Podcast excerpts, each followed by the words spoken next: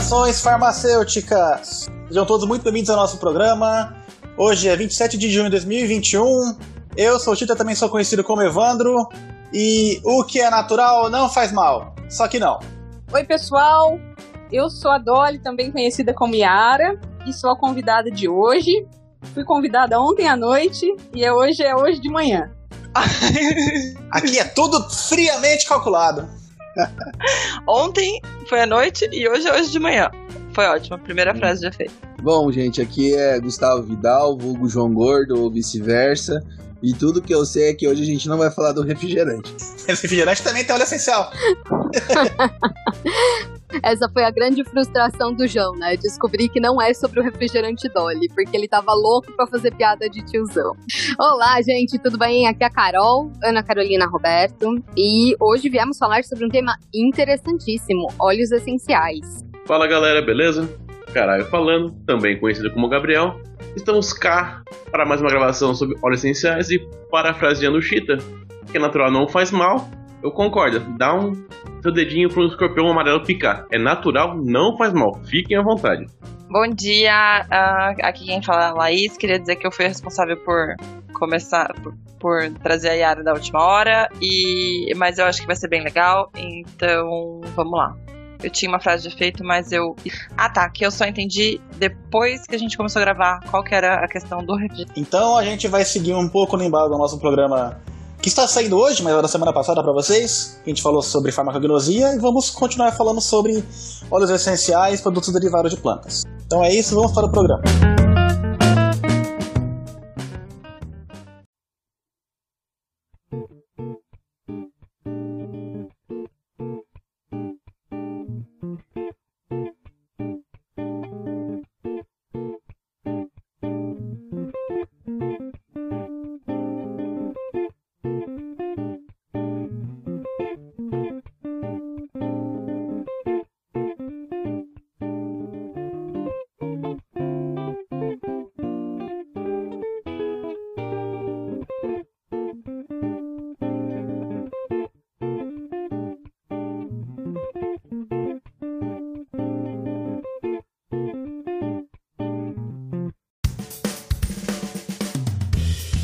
Dolly, você podia então começar falando pra gente quem é você, de onde você veio, para onde você vai, o que, que você faz. Fique à vontade, por favor.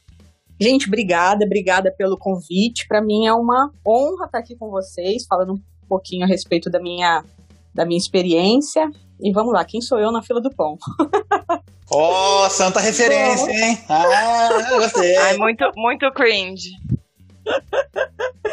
Ah, bom, como todo mundo aqui, mais uma farmacêutica formada pela nossa queridíssima FCFRP. Uhul! É, entrei na faculdade em 2008 e fiz estágio na indústria farmacêutica. E aí fiz um ano de estágio na indústria farmacêutica, me formei em 2012 e aí eu voltei para a indústria farmacêutica inicialmente. Só que eu não estava muito contente com o que eu fazia na época. Eu queria, eu pensava assim, poxa, eu estudei tanto, né? Eu gostava muito de certas disciplinas e tal e não consigo, né, trabalhar com isso, aplicar isso. E aí eu tive a brilhante ideia de voltar para a faculdade e fazer mestrado e hoje estou finalizando meu doutorado. Eu trabalho com. Eu queria fazer alguma coisa que fosse aplicada à indústria, desde sempre, assim. Então eu já escolhi uma, uma linha de pesquisa com que tivesse essa aplicação, né? Que fosse uma linha de pesquisa mais aplicada. E, e aí eu comecei a fazer o mestrado com o professor Vanderlei Oliveira, que ele dava disciplina de física industrial na, na graduação. E era uma coisa super aplicada. Assim. E eles têm a tradição lá na, no laboratório de trabalhar com produtos naturais, né? Então, a gente trabalha com os processos farmacêuticos voltados para os produtos naturais. E desde o comecinho do mestrado eu já queria trabalhar com óleos essenciais, de alguma forma. Porque eu me, sempre me identifiquei muito com planta, sempre gostei muito de produtos naturais, sempre fui de usar muita coisa, muitos produtos naturais e tal.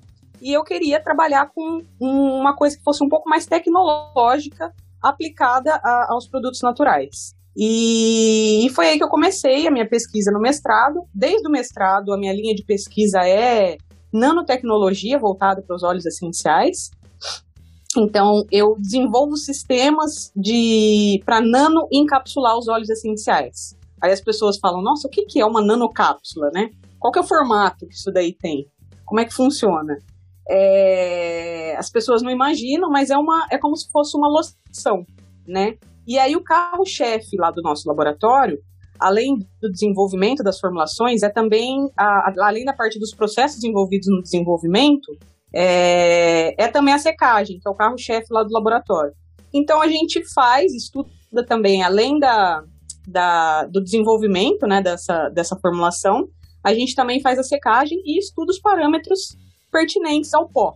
Né? Então, é, escoabilidade, compressão, enfim, todos esses parâmetros relacionados ao pó. Então, essa, essas nanocápsulas, elas têm essa forma de é, como se fosse uma emulsão, né, uma, um creme, uma loção para passar na, na, pele, por exemplo. E aí a gente também estuda é, a transformação dessa loção em um pó. E é basicamente essa minha área de pesquisa.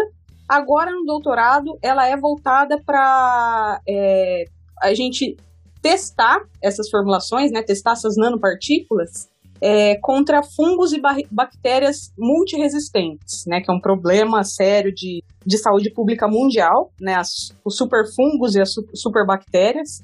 E, e, e, aí a minha ideia no, no doutorado foi testar contra essas, principalmente fungos multiresistentes, né?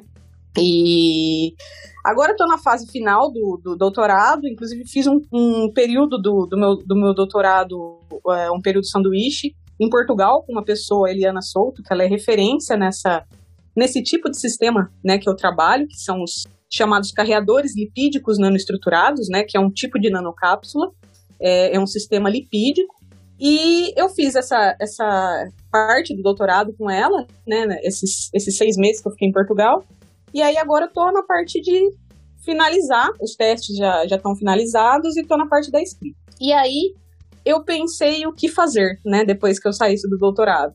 Acho muito legal a parte acadêmica, o ambiente, gosto muito, me sinto super acolhida, super. me identifico super com, com a área. Só que a gente sabe que é muito difícil prestar concurso, abrir concurso, ainda mais nessa atual situação aqui do país, né?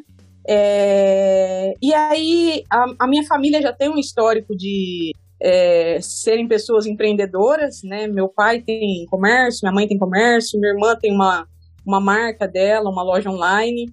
E foi uma coisa que sempre me cativou demais, assim, também. É, já queria fazer uma coisa aplicada, né, na, na, na pós-graduação. E, e aí foi aí que eu, né, nessa, nessa volta de Portugal, que voltei junto com a pandemia para cá, eu tive esse clique, essa ideia que lá eles usavam muito, é, qualquer pedacinho de terra eles já usavam para plantar, para deixar o negócio, fazer, fazer o, aquela terra ser produtiva, né? E a minha família tem um sítio também, no interior do estado de São Paulo. É, só que a gente não planta, né? Não plantava desde então.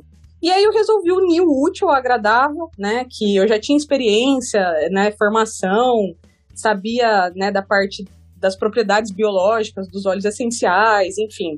É, e aí eu resolvi começar a trabalhar com isso, né? Começar a colocar isso daí em prática e abrir uma empresa é, com é, produtos, né? Feitos a partir de óleos essenciais, de plantio próprio, né? De cultivo próprio, que eu acho que isso daí é uma coisa muito especial, né? A gente sabe que eu, principalmente, trabalho nessa área, tem a questão de óleo essencial ser muito caro, né? Um, um, valor agregado muito elevado. E por esse motivo tem muita gente também que. É... Esqueci o nome. é, tem muita gente que. Nossa, me fugiu o nome, gente. Não investe porque é caro? Não, que não investe, não. Que. Como é que fala? Coloca coisas para adultera, adultera. Nossa, ah, tá. perdão. Tá. Então, volta branco. Tem... E aí tem muita gente que adultera, né, por conta desse valor elevado dos óleos essenciais. Então é difícil a gente confiar mesmo, né, saber se aquele, se aquele óleo essencial ele realmente é puro. É, né, eu principalmente que trabalho com a caracterização do óleo essencial, né, no, no, no doutorado, caracterização é saber os compostos que tem, quanto que tem de cada um, tal é, é muito importante, né? Eu sei que o efeito do óleo essencial é a sinergia entre os compostos, né? Entre os componentes. Então, é, é de suma importância que ele seja puro, né? E aí me veio essa ideia de, de começar a plantar é, as ervas aromáticas, né? Extrair o óleo essencial e aí fabricar é, cosméticos contendo esses óleos essenciais que, que, eu, que eu planto. Então, aí surgiu a ideia de começar a empresa, começar o Apoteker, que chama a empresa, e eu tô, tô nessa parte inicial do, da empresa e finalizando o doutorado. Então, essa é um pouquinho da, da minha história. Muito legal, Yara. Pouca coisa, né, gente? Obrigada por compartilhar com a gente essa história incrível. Yara, eu tenho um pedido para te fazer. Naquela parte inicial onde você estava explicando um pouco do seu mestrado, do seu doutorado, explica pra gente, mas assim, como se você fosse explicar para sua avó, tá? Por que que é tão importante você estudar as diferentes formas de de distribuição ou formas de entrega, eu já não lembro mais nem que, qual que é o nome, né? Faz 10 anos que eu já me formei. Então, porque você começou a falar de emulsão, de loção, de encapsulamento, microencapsulamento, qual que é a importância de estudar isso? Explica pra gente. Olha a dona Verônica oh. aparecendo no podcast. Vai lá, da forma que eu explico para ela. Hein? É mais uma, uma ótima pergunta essa, que na verdade é o, são as dores, né, do, do motivo por eu trabalhar com esse tipo de sistema porque eu não sei se todo mundo sabe, mas os óleos essenciais é, eles são compostos muito é, delicados, né? Então eles são, eles se evaporam com muita facilidade. É, eles são muito sensíveis à, à, ação de, da temperatura, né, do calor, principalmente, é, da luz. Então, por conta dessas propriedades, eles se degradam muito, muito fácil, né? Eles, eles perdem as propriedades muito fácil porque eles são muito sensíveis a todos esses fatores. É, então, por conta disso, eles é, é, é, muito difícil incorporar os óleos essenciais em um, em um produto, né? É muito difícil usar os óleos essenciais em um produto se ele não tiver revestido, né? Se ele não tiver protegido. E aí a, a, a, o, o, foco né, da, da, desse tipo de sistema, das, das nanocápsulas, é justamente proteger o óleo essencial para que ele não, não se degrade, né, para que ele não se desestabilize, para que ele não perca essas funções, é proteger ele e além da proteção, esses, esses carreadores lipídicos não estruturados, né, esse tipo de sistema que, que eu trabalho, que eu faço no, no doutorado, ele também permite que o óleo essencial ele seja liberado, né, ele seja usado, é, aplicado com um, é um sistema de liberação controlado. Então ele, ele vai sendo liberado a, aos poucos. Ele não é liberado todo de uma vez. Ele não tem a ação dele todo de uma vez, chegou lá no, no lugar que ele vai ter ação e acabou. Né? Então esse tipo de sistema ele permite a gente trabalhar com ah, a gente quer, uma, um, quer que o óleo essencial seja liberado, faça o efeito mais rápido, mais devagar, com mais rápido, com mais devagar. Então a gente estuda todas essas variáveis, né?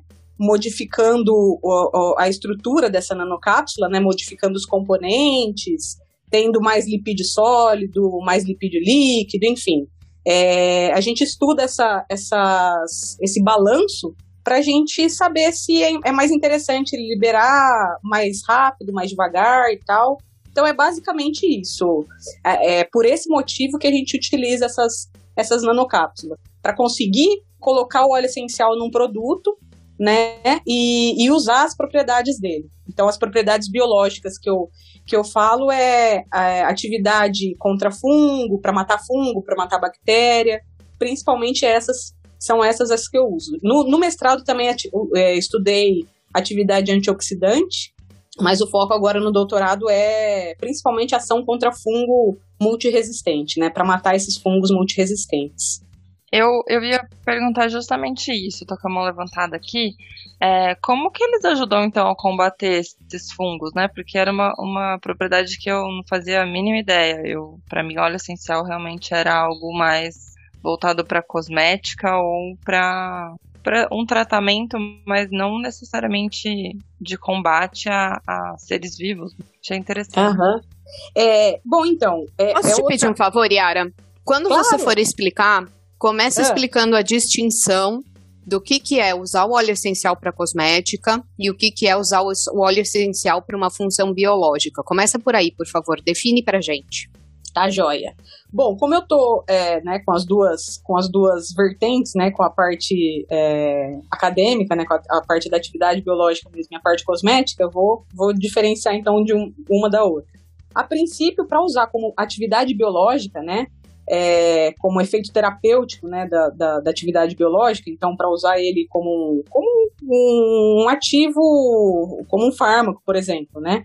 É, a vantagem em se utilizar um óleo essencial no lugar de um fármaco, é, principalmente para atividade biológica de é, contra fungo e bactéria, né, para antifúngica e antibacteriana, é, é porque com, quando a gente fala em óleo essencial, a gente está falando de uma substância que tem dezenas, às vezes até centenas de componentes, né? Então, é, para um fungo ou uma bactéria desenvolver resistência contra centenas, dezenas ou até centenas de componentes é muito mais difícil do que é, o mecanismo que ele usa para desenvolver resistência contra os fármacos que a gente já utiliza né, para tratamento de, dessas infecções contra fungos e bactérias.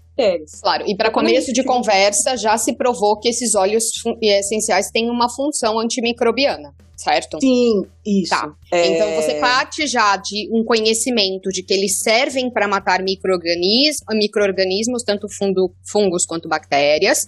E aí você se aproveita do fato de que eles são substâncias complexas, formadas por diversos tipos de moléculas químicas, para usar mesmo, para continuar podendo usar isso daí contra essas bactérias e fungos, já que eles vão gerar menos resistência. É isso? Exatamente, é exatamente tá. isso. É, muito, muito do que se estuda né, na, na, na universidade, na academia, provém de conhecimento popular. Então, já é de domínio popular que certas plantas são usadas para certas finalidades. Então, por exemplo, essa planta que eu utilizo no doutorado, que é o alecrim pimenta, que é uma planta brasileira, natural do Nordeste, ela é usada nessas populações ela é usada por essas populações do, do, do Nordeste para fazer banho de assento, é, para tratar é, micose de pé, de unha. Então ela já tem esse, o, o, essas, é, essa planta já tem esse, esse conhecimento popular. E aí vai a, a academia, né, vai estudar o que, em que consiste, né? Por que, que, por que, que ela, ela é usada para essas funções? Então, vai estudar a propriedade, se mata fungo, se mata bactéria, então já é de conhecimento, é, já era de conhecimento popular e a, a universidade checou isso daí e comprovou, enfim. Então, já é de conhecimento que eles têm essa, essa atividade é, antifúngica, por exemplo, que é o foco aqui.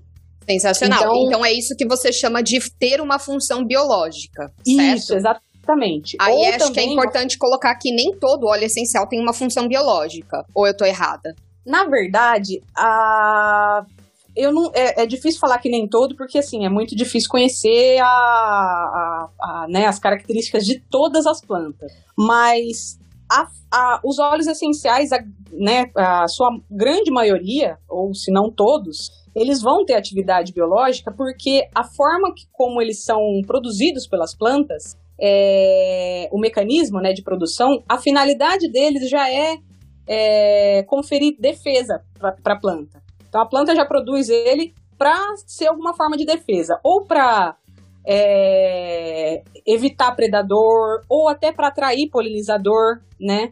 É, enfim, uma forma que a planta acha de, de se manter no ambiente. Então, a partir daí, a gente já conhece que com certeza eles vão ter alguma atividade, né? Seja ela contra fungo, contra bactéria, antioxidante, é, antitumoral, enfim, tem N, N funções né, que eles podem ter. Então, eu acredito que seja muito difícil um, um óleo essencial ele não ter nenhuma função. Eu acho que é praticamente impossível. Assim, não conheço, né, na sua totalidade, todos os óleos essenciais de todas as plantas do mundo, mas a função de, de das plantas produzirem ele já é para manter a espécie da planta no, no, ambiente. Então, já tem aí uma, um apelo né, da, da, dessa produção do óleo essencial para ela, ela se propagar. fala pra gente da função cosmética também, só pra fechar a pergunta do começo. E aí vai pra Claro, próxima. mas- Foi você que perguntou, Chita? Não, eu ia falar assim, que às vezes o, o óleo essencial em si, aquele óleo não tem uma. assim, não se usa biologicamente. Mas ele pode ter essa função, mas não é utilizado. Então é utilizado só para dar cheiro. Mas a- né, você pode ter essa função, mas ela necessariamente não ser utilizada para isso. Exatamente. É, bom, é, na parte cosmética, por exemplo, ele tá, assim, muito mais ligado, né, é, na característica de perfumar, né, que a, a indústria cosmética utiliza basicamente os óleos essenciais para perfume. Só que ultimamente, né, nos últimos anos, anda tendo, né, por conta do, das, da- do- das pesquisas, dos estudos com os óleos essenciais, com essa, é, essas funções, né, pesquisando mais a fundo é, as atividades biológicas né, do- dos óleos essenciais, é, e também pela exigência do público, né, pela exig- exigência das- dos consumidores que, que, que vão utilizar aquele produto cosmético, está tendo um- uma mudança um pouquinho nesse comportamento. Então, as indústrias estão enxergando os óleos essenciais de uma maneira um pouquinho diferente, né? Não só conferir perfume, não só perfumar, né? Não, não é só essa questão de perfumaria. É também uma questão de aromaterapia, né? Que eles, eles são utilizados, né? Como aromaterapia. Então, também tem evidências científicas que comprovam que a, a inalação vai, é, a inalação daquele, daquele óleo essencial vai ativar alguns receptores do cérebro e aí vai conferir uma, uma sensação mais de relaxamento, de acalmar, de aliviar algumas, é, algumas, enfim, algumas tensões e tudo mais. Isso daí também já é, já é comprovado, né? Enfim, pela, pela, pela ciência, né? Dessa, dessa atividade dos óleos essenciais. E aí, além disso, outra é, propriedade muito interessante em se usar os óleos essenciais também na indústria cosmética, e cosmética, alimentícia, enfim, é justamente como um conservante, é, um conservante mais natural, né? Evitar o uso dos, dos tais parabenos, né? E utilizar propostas mais naturais como conservantes. Então, também, hoje em dia, tem esse, esse apelo por, um, por produtos mais naturais e por, por componentes da- do- dos cosméticos que sejam mais naturais, por uma fórmula mais, mais natural, uma fórmula cosmética mais natural. Então, é, principalmente no Apotecare, por exemplo, eu prezo por essas características, né? Eles têm a capacidade de serem conservantes, né? Além da parte de, de perfumar e de trazer essa, essas propriedades também aromaterapêuticas, ele, ele tem também essa ação conservante, né? A grande maioria desses óleos essenciais que a gente é, conhece, né? Então, eucalipto, capim-limão, é, manjericão, orégano, sálvia, eles, a lavanda, eles têm essa, essa atividade é, antimicrobiana, eles têm ação nessa atividade Uhum. biológica. Então, eles podem ser usados como conservantes também. O pessoal já foi pro lúpulo aí, né? Mas, claro, Também dá. eu, vou, eu dou um passo além, mas vamos deixar isso para um outro episódio. Tem uma É. dúvida. O própolis é um óleo essencial? Ou não tem nada a ver? Não, o própolis não é, não. Ele é uma, ele é uma resina, né? Feita pela, pela abelha, né? E, ele é uma resina ela- que a abelha pega os componentes da, da, da planta e fabrica ele, né? Pelo, como ela fabrica o mel, ela também fabrica essa resina que também tem atividade antimicrobiana, mas aí tem mais função para abelha mesmo, para colmeia, né? Para evitar que eu não entendo tanto assim de própolis, mas pelo que eu, né, pelo que eu conheço, é basicamente isso, que tem mais função mesmo para colmeia, para para evitar que predadores cheguem, enfim, para evitar a proliferação de, de micro-organismos ali. Isso, tem função antimicrobiana na colmeia também. Mas é que Isso. as origens são diferentes, é por isso que eles não são classificados assim. Eu acho que você pode falar que óleos, vege- ah, óleos essenciais são sempre de origem vegetal, tá certo Sim, isso? sim, tá, Tá. certo isso. Então é essa a distinção. O própolis vem de uma abelha. é, Pera aí, então a almíscar não seria um óleo essencial? Que é extraído do a viado almíscar- É. Não. É, Ah, seria só um- uma, uma essência mesmo. Se o óleo essencial, perfume, ele é, né? a, a, a definição de óleo essencial, é um composto formado pelo metabolismo secundário das plantas. Né? O que, que é o metabolismo secundário? É o metabolismo que não está que não está relacionado com as propriedades vitais, né? Que é respiração, nutrição, é, é um metabolismo que está tá relacionado com atividades secundárias. Então, a perpetuação da espécie, a reprodução, é, eles são fa fabricados, né? São produzidos por esse metabolismo secundário da, da, das plantas. Tinha, negócio de ser armazenado nos tricomas, nos vesículas, blá blá. Tem uma isso! Bem coisa. Isso.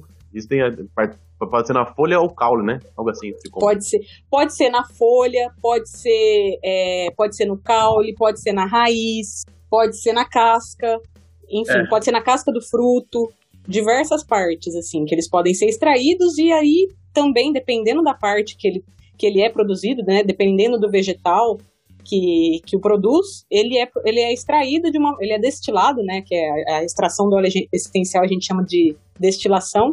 Ele é destilado de uma forma diferente. Então pode ser é, a forma mais comum, né, mais utilizada e que é uma forma que dá certo para muitos, muita, muitos tipos de, de estrutura, né, da planta, é a destilação por arraste a vapor. Mas também existe a a prensa, né, a, a, a prensagem que da, da, casca, por exemplo, dos cítricos principalmente, então laranja, limão, é, os óleos essenciais provenientes do, do, dos frutos cítricos, eles são extraídos por, por prensa. E prensagem a frio, normalmente é feito essa prensagem a frio para não para não usar calor, porque os óleos cítricos eles tendem ainda a se degradar ainda mais na presença de calor, né? Então precisa desse processo mais mecânico para extração. Deixa eu só fazer um parênteses aqui para piada, porque, bens a Deus, hein, caralho? Lembrar do nome tricoma. Meu filho, era que você falou pois tricoma, é, eu já tava gente. achando que você tava falando de um câncer. Tava pensando em sarcoma, adenoma. não pode ser tricoma de planta. A Carol Alô, adorava a parte das plantas e dos óleos essenciais na faculdade, tenho certeza. A única coisa que eu acho mais legal é fazer bullying com o Fernandinho, mas fora isso, gente, olha, graças a Deus passou, viu? Fernandinho sendo citado no programa seguinte pela segunda vez. É que assim, Ai, Fernandinho. Inútil é muito forte, não faz ideia. e outra coisa legal, assim, entrando mais na parte química do negócio, né, que é uma curiosidade também que acho que complementa um pouquinho o que o Fernandinho falou, é, é, que os óleos essenciais eles são formados, né, as moléculas dos, dos componentes dos óleos essenciais são basicamente os terpenos, né? Então, é, meu Deus do céu, terpeno não, terpeno não. E aí a questão do terpeno é o tamanho da molécula, né? Quanto maior for essa, essa molécula de, do, do terpeno, então tem os, os sesquiterpenos, os monoterpenos, os diterpenos, e aí vai aumentando o tamanho da molécula dos terpenos quanto maior o tamanho dessa molécula, mais é, difícil é, menos volátil é o óleo essencial, né? Menos, menos ele se evapora, com menos facilidade. Então, tem é, produtos, né? Tem, tem óleos essenciais que são extraídos que ele precisa de várias destilações, porque ele é rico nesses diterpenos. Por exemplo, ah, sabe aquele wasabi que a gente come no, no restaurante japonês, aquela raiz forte? Oh. Você, porque Sim. eu não gosto de restaurante japonês. Aqui, aquilo é composto por um diterpeno e aí ele é muito difícil de, de. Ele não é volátil, né? É o que dá aquela característica, aquele, aquele sabor, né? É um diterpeno. Então é, ele é pesado, é difícil, ele não, não, ele não sai por evaporação, né? É muito difícil extrair ele, então, né? Enfim, é uma curiosidade só. Isso daí que mas Quanto então, mais maior a molécula, mais pesada é para extrair. Seguindo a curiosidade, significa que você tem que fazer a destilação ou extração, enfim, várias por mais isso. tempo, várias vezes. Isso. Mas aí, vezes. quanto menos você destila, vamos supor, ele ficaria um óleo mais, um óleo ou um, não sei, um mais um purificado, wasabi mais forte, mais puro é, é e se... com mais cheiro ou mais sabor, então. Isso. É, é, a gente acaba, como faz várias destilações, acaba tirando, é, separando, né, os componentes mais voláteis dos menos voláteis. Entendi, bem legal. É mais ou menos, é mais ou menos semelhante a como, faz, como se faz cachaça também, que tira aquela cabeça e a cauda, né, quando vai destilar cachaça. Exatamente. Despreza o primeiro, os primeiros mililitros, só o corpo e despreza o é. final da destilação. É Exato. mais ou menos, é mais ou menos essa, essa relação, né? A marvada pinga que me atrapalha. Exato.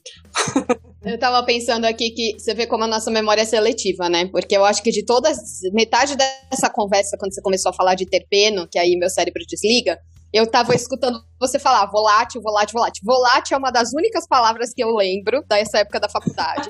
Gente, volátil, um composto volátil é aquele que se volatiliza, o que evapora muito fácil na temperatura ambiente. De repente é só ele estar exposto à, à luz ou ao sol ou, ou ao- qualquer coisa, tá? Um vidro aberto, tipo álcool. O álcool é volátil. Se você Isso, deixa um vidro de exatamente. álcool aberto, esse vidro de álcool eventualmente vai secar com o tempo, né?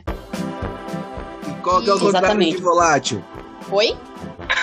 Qual que é o contrário de volátil? Exato, é por isso que eu lembro o que, que é volátil. Fala, Não, João, não, vai, não, não, nem, nem, não vai, nem começa, nem Ah, eu começa. já vou colocar efeito. Não tô sabendo. Venha cá, sobrinho. Qual que é o contrário de volátil que eu quero saber Volátil. agora? Vem cá, sobrinha. Vem cá, sobrinho. Venha cá, sobrinho.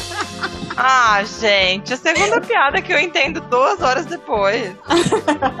Gente, é só por causa disso que eu lembro o que, que é volátil, porque tinha piada de tiozão. Eu tenho que trazer aqui o Cringe. prego, que o prego é mestre em piada desse tipo. Essa piada é muito cringe. Gente, o Ah, cringe é. vai ser Nossa, é. um dos temas do podcast que só vai sair semana que vem, mas não vai estar atrasado, porque cringe foi algo que começou quinta-feira, se não me engano. É, é o assunto dia. da moda. É, dia É, 20. ele começou quinta-feira pra quem tem acima de 30, né? Porque parece que a galera que é jovem já, já dominava ele antes. Esses Tá bom. jovens.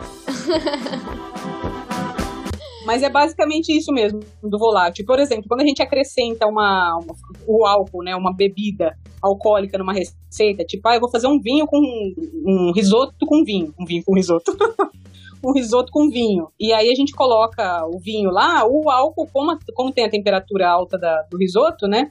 Como por conta do calor, o álcool já evapora. Então deixa só o, o saborzinho, o fundo, né? Do, do, do sabor do vinho. O álcool já evapora e, e aí Fica a só gente pode as consumir. substâncias fixas. Sim, é. Tem várias É. pessoas que se preocupam, por exemplo, de criança comer sobremesa com cachaça, né? Tipo, bolo de cachaça. Não sei, gente. Tudo na culinária que usa álcool. Ou então rum, que usa bastante, né? Pra de formar. pinga. Tudo isso daí o álcool evapora. Isso. Evapora. Que, Uma ou pena. ele evo- se volatiliza, como é o nome bonito que a Yara tá usando. Exato. Então tá.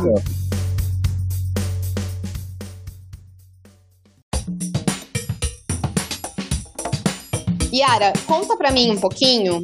É, a gente vai entrar em outra sessão aqui do, do outro bloco, vamos chamar assim. Então, agora a gente gostaria de saber um pouquinho mais sobre como que é empreender, como que é ter a sua própria empresa, quais são os perrengues burocráticos, esse tipo de coisa. E depois você já Uhum. pode emendar numa parte de legislação, que é uma parte bem interessante pra gente entrar em outras discussões, né?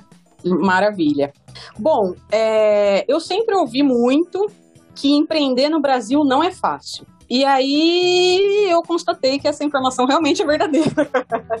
empreender no Brasil não é uma tarefa fácil. É, enfim, a legislação é muito, é muito fechada, né? O que, o que eu acho que é importante, isso daí eu acho que tem que ter mesmo, concordo, né? Que tem que ter todo esse. é, essa, essa necessidade, né, de, de se trabalhar certinho, de forma né, certificada e tudo mais. Eu acho que isso é muito importante porque a gente está produzindo uma, uma coisa que vai ser usada por pessoas. É, o problema é quando isso chega na questão de muita gente quer ganhar dinheiro em cima disso, entendeu? Aí já é um outro pata- patamar. Então isso daí já discorda um pouco, porque a gente, por mais que, que trabalha certinho e tudo mais, sempre tem alguém inventando alguma coisa que vai querer comer dinheiro nesse, nesse processo. Então isso daí eu acho que essa já é a questão de que empreender no Brasil não é fácil, né?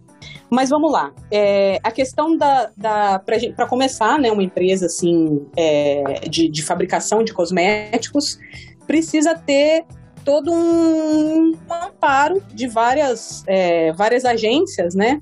A Anvisa, principalmente, né? Que é, que é a maior, que a gente responde diretamente para ela. Mas a gente tem que ter várias licenças. Então, não a gente não consegue é, produzir, conseguir até consegue, mas não é, não é legalizado, né? A gente não consegue legalizar uma empresa fabricando, por exemplo, em casa, um cosmético. E é preciso ter um ambiente especial né, ter uma, uma, uma estrutura especial, então uma fábrica, né, um, por mais, por menos que eu goste dessa palavra, né, ai, uma fábrica, que parece que é aquela coisa natura, né, aquele, aquela planta enorme, gigantesca, poderosa, mas enfim, né, a, a, produção do Apotecar também é, é chamada de fábrica da mesma forma, e, e, precisa ter o ambiente de produção separado dos outros ambientes, enfim, não, não pode ter é, para não ter contaminação cruzada. E até a gente chegar nesse, nessa planta, a gente precisa desenhar, precisa ser assinado por um arquiteto, um engenheiro, é, e isso daí precisa ser aprovado pela vigilância sanitária. Antes de qualquer coisa, a gente já precisa ter essa aprovação. Antes de começar a, a construir, né? Antes de começar a, a, montar o negócio. Já precisa ter essa, essa, aprovação. É uma coisa burocrática também, que às vezes eles não aceitam que você colocou na planta, volta e fica nessa conversa. E nisso passam dias, às vezes meses. Aí depois, além dessa, dessa, desse aval, a gente também precisa ter licença de é, CETESB, Corpo de Bombeiro, é, para conseguir o alvará de funcionamento, da prefeitura, enfim, são N licenças que precisa, é, que são necessárias. E quando você tiver todas as licenças na mão, aí você consegue é, regularizar os seus produtos, que aí já é uma outra etapa, a regularização dos produtos. É, os cosméticos, eles são divididos em dois grupos, dois grandes grupos. Os cosméticos grau 1, é, que basicamente são os cosméticos que têm nome, e os cosméticos grau 2, que eu costumo relacionar, que são aqueles cosméticos que têm nome e sobrenome. Né? Por exemplo, shampoo anti-caspa. É um, é um cosmético grau 2. É, que ele tem esse apelo, né? Ele é anti-caspa, por exemplo. Não é qualquer shampoo, ele é um shampoo anti-caspa. E os cosméticos grau 1, eles são é, só notificados né, para Anvisa, então é um, é um sistema um pouco menos burocrático é também burocrático, mas um pouco menos. É, e os cosméticos grau 2, eles precisam ter estudos que comprovem aquela informação, né? Aquele apelo, aquele claim que, que, que é chamado. E aí você precisa é, comprovar. Então ele precisa ter um teste também de eficácia e segurança. Então é ainda mais burocrático para você regularizar um cosmético grau 2. E é, assim, basicamente isso. Precisa de muita cada, cada etapa dessa que eu falei é uma taxa, cada etapa dessa é, um, é uma dor de cabeça, cada etapa dessa é um aprendizado, né? Principalmente eu comecei tudo sozinha, né? Eu sou, é, sou sozinha na empresa. Cada etapa dessa foi, foi muito um aprendizado mesmo, para ir atrás, fazendo tudo da, né, do, do, do meu conhecimento ou da minha busca por, por informação. Então, isso daí levou alguns meses, né? Eu comecei o processo da, da, da criação do Apothecare em, acho que era setembro do ano passado, mais ou menos, e agosto, talvez agosto, tá para tá fazer um ano.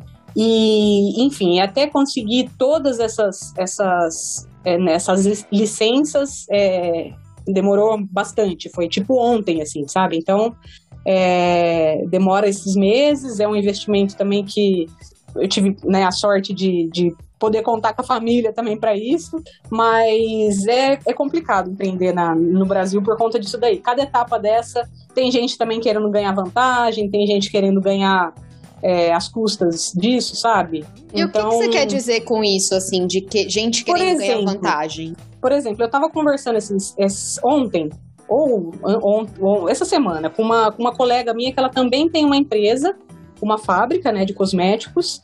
E, e ela estava me falando, como eu, o Apothecare é recente, novo, eu ainda não tive essa, essa necessidade para isso. Mas ela estava falando da, da compensação é, para reciclar, né? Da compensação de, de lixo que, que, que, gera, que a empresa gera. E aí pediram, a CETESB pediu para ela fazer um, uma, uma certificação para isso, para ela mostrar que ela recicla, né? É, o, o, o, os, as embalagens e tudo mais. Para isso, vocês adivinham como é que é que funciona isso, né? Tem uma empresa, algumas empresas, né? Tem uma que é a maior, que chama Eu Reciclo. Não sei se vocês já viram esse selo em algum Sim. cosmético, em algum produto. A menina que É uma é empresa. reciclo morou comigo também, olha só. Então, é uma empresa é, que cobra né, uma mensalidade para que você possa usar o selo Eu Reciclo nos seus produtos. Então, a empresa já cobra. Aí, beleza, ela se acertou com essa empresa, a empresa agora ela, é, ela tem o selo Eu Reciclo nos produtos dela. E aí ma- mandou a documentação para a CETESB, a CETESB não aceitou porque, ah, mas você não é credenciada a nenhum a nenhuma agência de, de que- a nenhuma organização é, voltada para cosméticos, por exemplo, que, ou que tenha alguma relação com cosmético. Por exemplo, é, ela não é, é, não, não é associada, por exemplo, à Associação Brasileira de Cosmetologia. Ela não paga a mensalidade da Associação Brasileira de Cosmetologia. Então, sabe, não, não basta o, o selo Eu reciclo. Você tem que pagar ainda uma associação com alguma com algum órgão, com alguma entidade que esteja Eita. relacionada com a sua área. E é tudo coisinha assim, sabe? Esse é um, um detalhe. Eu imagino Então, assim, que essa informação é toda difusa, né? Não é que você fala, É quero abrir uma difusa. empresa de cosmético, Não. você ganha um manualzinho do governo dizendo passo a passo Não. tudo que você tem que fazer. Você vai Exatamente. precisando das coisas e no meio do caminho você vai descobrindo na surpresa que tem mais uma Exatamente coisa nova. que- Tá. E, e até Exatamente. porque Você as só coisas descobre- mudam, É, né? O, o- o que você, o que vale pro ano passado não vale para esse ano, né? exato. É, Até- tem também. Até a questão dos rótulos, né, da, da- dos ingredientes. Em novembro do ano passado, a Anvisa também soltou uma, uma, uma nota, né, uma, uma, enfim, uma lei que era exigiam agora que os cosméticos aqui no Brasil tivessem o ink name, que é aquele os ingredientes que a gente sempre vê no rótulo, né, escrito é, em inglês, né, a, a grande maioria, porque aquela, aquele ink name é uma nomenclatura internacional, que é isso que quer dizer ink, né? Essa nomenclatura internacional. Então, se a gente ficar, se a gente conhecer um cosmético aqui no Brasil e, e comprar um cosmético na Alemanha, a gente vai saber a composição daquele cosmético, que é uma nomenclatura internacional para isso. É, e aí a Anvisa, eles que, é, exigem, né? Então começaram a exigir, passaram a exigir. Além do ink name, é, o nome em português também. E aí o rótulo que é pequeno, você tem que aumentar, enfim, você tem que dar um jeito de colocar o nome em, em português também. Aí vocês imaginam como é que é facinho colocar o nome em português de um produto natural, né? Que tem Eles óleo de castanha os do Brasil, né? Eles eles tão- eles estão pedindo os dois nomes. Eu achei Estão pedindo os super- dois nomes. Ainda, ainda eles não começaram a multar, né? A exigir muito, exigir mesmo que, que tenha isso daí. Vai começar. É, as empresas ainda estão se adequando a isso e eles vão passar a exigir mesmo. Ia começar a exigir em novembro desse ano, mas vai passar a exigir mesmo em novembro do ano que vem. Que as empresas, enfim, conseguiram é, que essa exigência fosse postergada um pouquinho mais, mais um ano. Então vai ser em novembro de 2022. Eu, eu queria perguntar, é, na questão que você estava falando da empresa e tudo mais, né? é, que ainda é, é, a, a empresa que você montou ainda é classificada como uma fábrica, né? é, não é a Natura, mas tudo mais. E a minha, a minha pergunta é: não seria nesse momento que você tá. Uma pergunta imbecil, tá? Mas é nesse momento que você tá começando, não seria, tipo, legal pegar uma estrutura de uma farmácia de manipulação, por exemplo, que no meu entendimento, nem sei se é verdade, mas no meu entendimento seria menos burocrático do que uma fábrica? Então, o problema é que não, porque a gente até pensa, né, que é até um pouco menos burocrático, mas é, é menos burocrático porque eles não são é, tidos como fabricação, né? Aí é manipulação. Só que eu não consigo ter essa estrutura porque depois é, os produtos eu não posso eu não posso comercializar esses produtos é, como como como cosméticos, enfim, eu não posso notificar e tudo mais. Aí eu tenho que estar enquadrada a estrutura da farmácia de manipulação mesmo. Para eu me enquadrar depois da fabricação, eu vou precisar de qualquer forma de tudo isso. Então, é, cedo ou tarde eu, eu iria precisar, sabe? E se fosse farmácia de manipulação, eu também ficaria restrito ao comércio é, magistral, né? Ao comércio da manipulação mesmo. E também a ideia da, da a minha ideia, né? é, abrindo, fundando a Apotequer, é, inspirada também na minha irmã, né? Com a marca dela de, de papelaria, é ter uma loja online e vender por, por e-commerce, né? Basicamente. Então, ao invés de ter a loja física, porque também é outra questão, eu não posso ter é, uma loja física ali no local que eu estou fabricando. Tem que ser um ambiente separado, sabe? Tem que ser uma estrutura separada. Então, e, e para mim também é mais vantajoso, né? Mais, é mais interessante eu, eu vender é, pela internet, né? Que o questão de, de, de alcance e tudo mais é. Dourado é uma cidade minúscula, né? Então não tem como, como contar muito com a, com a parte é, presencial. Opa, desculpa. Presencial, que é a. que, que seria como a, a farmácia de manipulação, né? É, você não quer ficar restrita ao mercado local, né? Uhum. Isso, é. E o mercado local em Dourado é bem pequeno, né? Dourado é uma cidade de 8 mil habitantes. Mas 8 você, mil personagens. Você tá contando os peixes de algum rio, inclusive. É. Não, eu, deixa eu falando sério agora. Eu vi, eu acompanho bastante a eu acho que eu fui talvez, não sei se talvez uma das primeiras clientes, mas eu comprei algumas coisinhas no começo e Foi depois uma das comprei um primeiras clientes. Oh.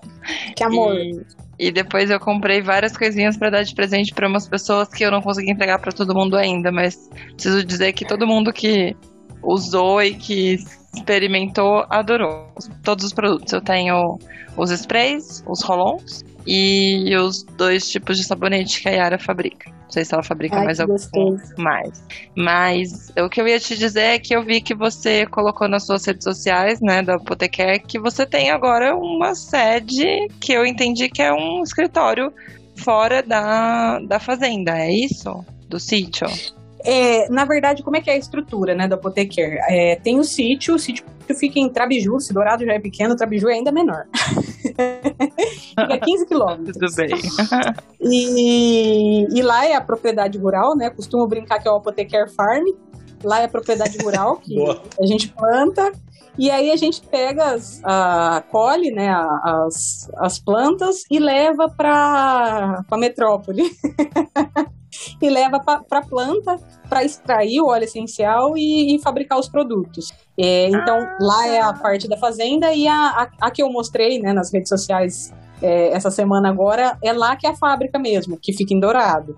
Eu E- achei que, que essa parte de extração, que até tinha o, o seu pai lá te ajudando, a família da Yara é muito presente. E teu pai É. tava lá te ajudando a colocar as folhas dentro daquele extrator gigantesco, né? Que eu não sei o nome. Aham.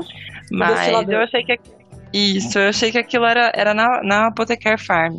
Mas Não, então é, na no- cidade. A gente leva isso. Aí o, o- o- a produção toda é assim: a gente vai lá, colhe né, as plantas, leva para a sede, né, para destilar, para extrair o óleo essencial.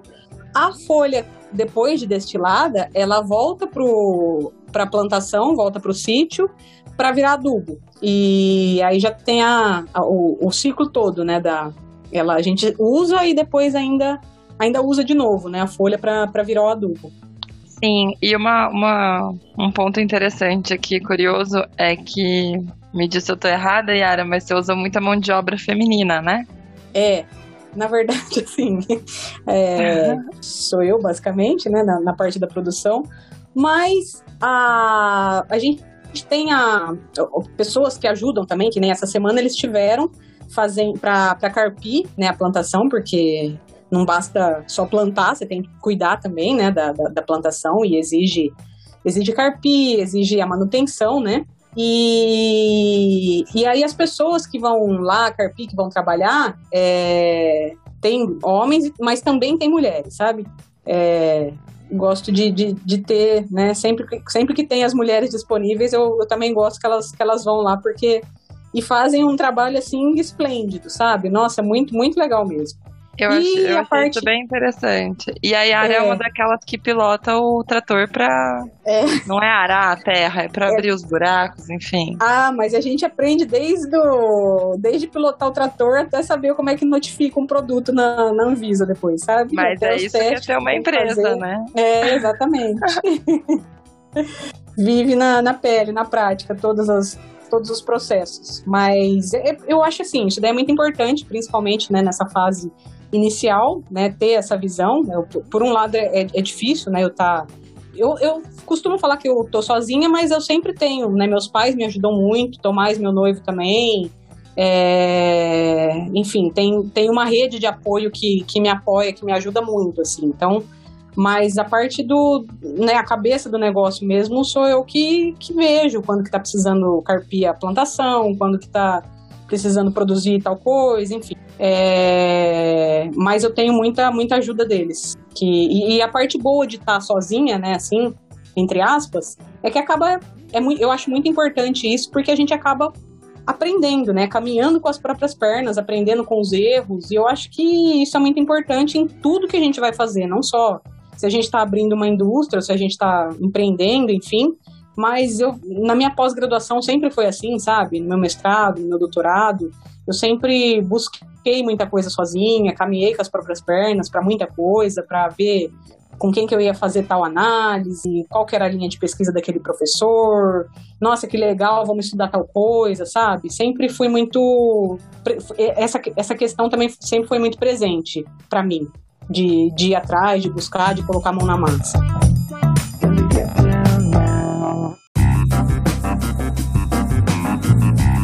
Ok, pessoas, então vamos falar um pouco de regulatório, assim, é, um pouco de regulatório que eu quero dizer, aprofundar um pouco a discussão da diferença entre cosméticos do grupo 1, grupo 2, eu não lembro se era grupo é, tipo, como que é era grau. chama? Grau. Isso. Cosmético grau 1, grau 2 e qual é a diferença desse uso cosmético e desse uso ativo, da, do biológico ativo. É, falando da perspectiva regulatória, e talvez seria legal até incluir um pouco da discussão, né, do uso disseminado de óleos essenciais para qualquer coisa, né? que é um Ótimo. pouco da gente. Eu não quero nem atribuir um juízo de valor, nem um nome específico para isso, mas assim, é, tem pessoas que literalmente prescrevem óleos essenciais para qualquer coisa. Então, será que você pode contar um pouco pra gente disso, Yara? Claro. Cloroquina é óleo essencial, Carol, não entendi. é, porque daqui a pouco estão falando que a cloroquina também serve quando você bate o dedão do pé na, no móvel, né? Ou quando você tá muito, muito levou um susto e vou, não, não, deixa eu acalmar aqui e tomar uma cloroquina. Exato, tipo isso. É, eu acho que isso é muito importante, né? Principalmente a gente que é farmacêutico, né? Que tem essa, essa veia, né? Para conscientizar as pessoas, né? É, a respeito dos usos. Então, vamos lá. É, a parte regulatória, principalmente, né? É, um cosmético, ele é um cosmético. Um medicamento, ele é um medicamento. O que, que eu falo, né? Quando eu, quando eu falo isso, o que, que eu quero dizer? Um cosmético ele não pode ter uma menção terapêutica. E terapêutica é, é, olha, esse daqui é um, ele é um creme antimicrobiano, sabe? Não, aí ele já é um medicamento. É, esse daqui é um ansiolítico isso daqui é um spray ansiolítico. Não, isso daí é um medicamento, sabe? Então ele não pode ter nenhum. O cosmético ele não pode ter essa, essa menção terapêutica. É, essa né, é, uma, é, uma, é, uma, é um requisito né, para a gente conseguir notificar um, um, cosmético na Anvisa. A gente tem N é, características daquele, daquele produto, daquele cosmético, que a gente tem que anexar no, no sistema da Anvisa e uma das características, um, um, dos, dos, componentes que a gente tem que, que anexar no sistema da Anvisa é a, a, o rótulo, né? Além da formulação, enfim, dos componentes, as concentrações que a gente usa, é o rótulo. O rótulo de todo cosmético, ele passa pelo crivo da Anvisa e a Anvisa vai ver se aquele cosmético é, ele tá permitido daquela forma ou não, né? Então, é, eu acho isso que é, é de suma importância, né, para a gente não. para as empresas não é, utilizarem essa, essas informações terapêuticas, né, como, como um apelo em cosmético. E até mesmo porque para regularizar um medicamento é ainda mais burocrático, né? Então, um medicamento é uma coisa e cosmético é outra, e cada um no seu quadrado. Né? Apelo então, e propaganda que... enganosa também, Exato, né? Porque é. Você acaba é. falando pra pessoa que ela tá, sei lá, imagina, que tá com dor de cabeça, ou até deve ter, de repente, um óleo essencial que tem uma função é, pra dor, né? Mas não é qualquer coisa, certo? Sim, é, exatamente. E, e assim, para eles, na verdade, eu não digo nem propaganda enganosa, porque a, a empresa, para ela conseguir regularizar, né, um, principalmente o cosmético grau 2, que é aquele que tem nome e sobrenome, né, ela vai ter que fazer os testes para para colocar Provar. aquela, aquela provar aquela cara- característica, né?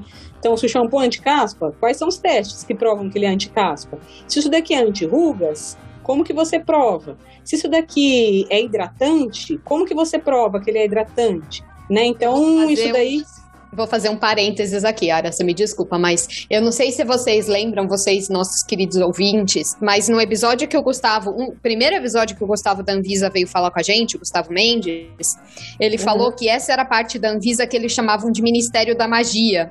Porque ele falou que lá pra eles. Lembram disso? Ele falou que lá pra eles batia todo tipo de coisa que vocês pudessem imaginar. Então era tipo, esse óleo essencial aqui tira mal olhado, tira olho Ai, gordo, Jesus tira inveja, amado. tira não sei o quê. Como é que traz você o marido de volta em três clínico? dias. Era o, Ministério, era o Ministério da Magia, Poções e alguma coisa que ele falou na- na frase. Mas era Harry Potter? Ou era Não, o? Gustavo É quase. falou isso, ele falou isso sério, assim, ele falou que lá batia umas coisas inacreditáveis, assim, porque como é que você pode declarar num rótulo que aquilo lá serve pra mal olhado? Você vai fazer como um estudo clínico, né? É complicado, exatamente. E aí, assim, tem que ter, né? Primeira coisa, estudo. defina mal olhado, né? Começa daí. Exato. Você tem Esse é o ponto. Então, Ah, mas o pessoal do interior acredita. Eu quero, eu quero do deixar uma coisa clara aqui. Eu não tenho nada contra em pessoas que acreditam que se cura mal olhado, que é mal olhado. Não, né, isso inclusive é crença popular, né? Eu não quero minimizar, mas assim, eu acredito, eu sou da, da opinião de que as coisas têm seus lugares, né? Então, uma coisa é você vender um cosmético que é registrado na Anvisa, e não é aprovado, ele é registrado só. Tem muita, tem muita empresa que vende cosmético falando que ganhou aprovação da Anvisa, isso também já enganou. E É, na verdade, dizer- é notificado, não é nem é registrado. notificado, né? E registrado, né? Tá vendo? O grau 2 ele é registrado, mas o grau 1 um, ele é notificado só. Então. E aí eu vejo muito rótulo de cosmético enganoso falando que foi aprovado pela Anvisa. É só um registro, gente. É só o conhecimento É. da Anvisa. E assim, cada coisa tem seu lugar. Então, você quer falar que cura mal olhado? Poxa, vai usar isso, sei lá. No, no, na- num, no âmbito religioso, né? Numa, numa casa de artigos religiosos, mas não abre um cosmético, uma empresa de cosmético falando que ele faz isso, né? Com certeza. Aí já é, nossa senhora, não sei nem, nem o que dizer, né? Porque trago, trago o marido de volta em três dias, coisa assim. Maravilhoso. Deve ter um óleo essencial que faz isso. Me diz qual é. Ô, louco, Laís. Não, brin- não brinca, não. E eu acho que eu, eu me perdi um pouco no que eu tava falando nessa parte. Eu acho que eu falei do grau 1, né? Falei do grau 2, que você tem que ter essa. Ah, tá. E aí, falando no uso indiscriminado, né? Dos óleos essenciais. É, para tudo. Eu recebo muita gente, muitos clientes, enfim, muitas pessoas que, que entram em contato com, com o perfil do Apoteker, né? É, que sou eu que respondo pelo perfil, e, e que entram em contato falando: Nossa, eu achei muito legal, porque eu realmente acredito nos óleos essenciais. É, eu, sabe, eu, nossa, eu gosto, eu acredito no poder dos óleos essenciais. As pessoas colocam tudo no mesmo saco, né? O negócio não é, né, não é essa coisa que nem eu brinquei enquanto- no- na introdução nossa, não é essa coisa namastê gratidão, sabe? O negócio tem, existem as propriedades que são estudadas, que são é, comprovadas, e não é questão de se acreditar ou não. Tá ali, tá comprovado, o negócio existe, ponto. Isso daí é ciência comprovando a ciência, e é- acabou, né? Não tem essa coisa de acreditar. E, e aí as, as pessoas acabam colocando tudo no mesmo saco, usando indiscriminadamente o óleo essencial. Então, ah, ele é muito bom para tudo. Então, ah, esse daqui eu gosto de usar quando eu tô com dor de cabeça. Esse daqui eu gosto de usar quando eu tô com dor no corpo, sabe? E, e não, é, não é bem assim que funciona. E muita gente, por, por conta disso, acaba usando de uma forma errada né, o óleo essencial. Como eu falei inicialmente na nossa conversa, eles têm eh, dezenas e às vezes até centenas de componentes, né, dos famosos terpenos. É, e isso daí é uma coisa que é, é, um, é um composto ativo, né, é um, é um né, ele tem a, a propriedade biológica, né, ele tem essa ação, então ele não pode ser usado de qualquer forma, porque se ele for usado de mane- maneira errada, ele vai trazer efeitos colaterais, efeitos adversos, assim como qualquer outro medicamento, por exemplo, né, que a gente compara ele, ao- os óleos essenciais, aos medicamentos por conta dos princípios ativos, né? dos óleos essenciais são inúmeros e do medicamento é um princípio ativo isolado. Mas eles são tão potentes quanto o medicamento, então eles não podem ser usados de maneira é, indiscriminada, né? E principalmente por vias de administração, né, oral, via vias de administração tópica mesmo, não são todos, são pouquíssimos óleos essenciais que eles podem ser usados puros na pele, né? Que todos os óleos essenciais eles podem manifestar uma reação alérgica, né? Dependendo da pessoa. E não é. tem aquela, ah, então qual pode usar na pele? Depende da pessoa, depende da sensibilidade, depende muito. Não tem como a gente alegar que ah, esse daqui você pode usar sem problema algum na pele diretamente, é bom, né? sabe? Puro, é. Ele tem que estar é tá diluído. Eu, oi? Urtiga é bom pra isso na pele. Urtiga é ótimo. ótimo. Alecrim pimenta também, viu?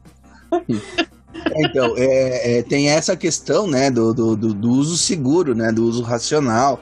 Né, já vai lá o farmacêutico clínico falar coisa de segurança, né? Porque os, os óleos essenciais, eles, de via de regra, eles são muito apolares, né?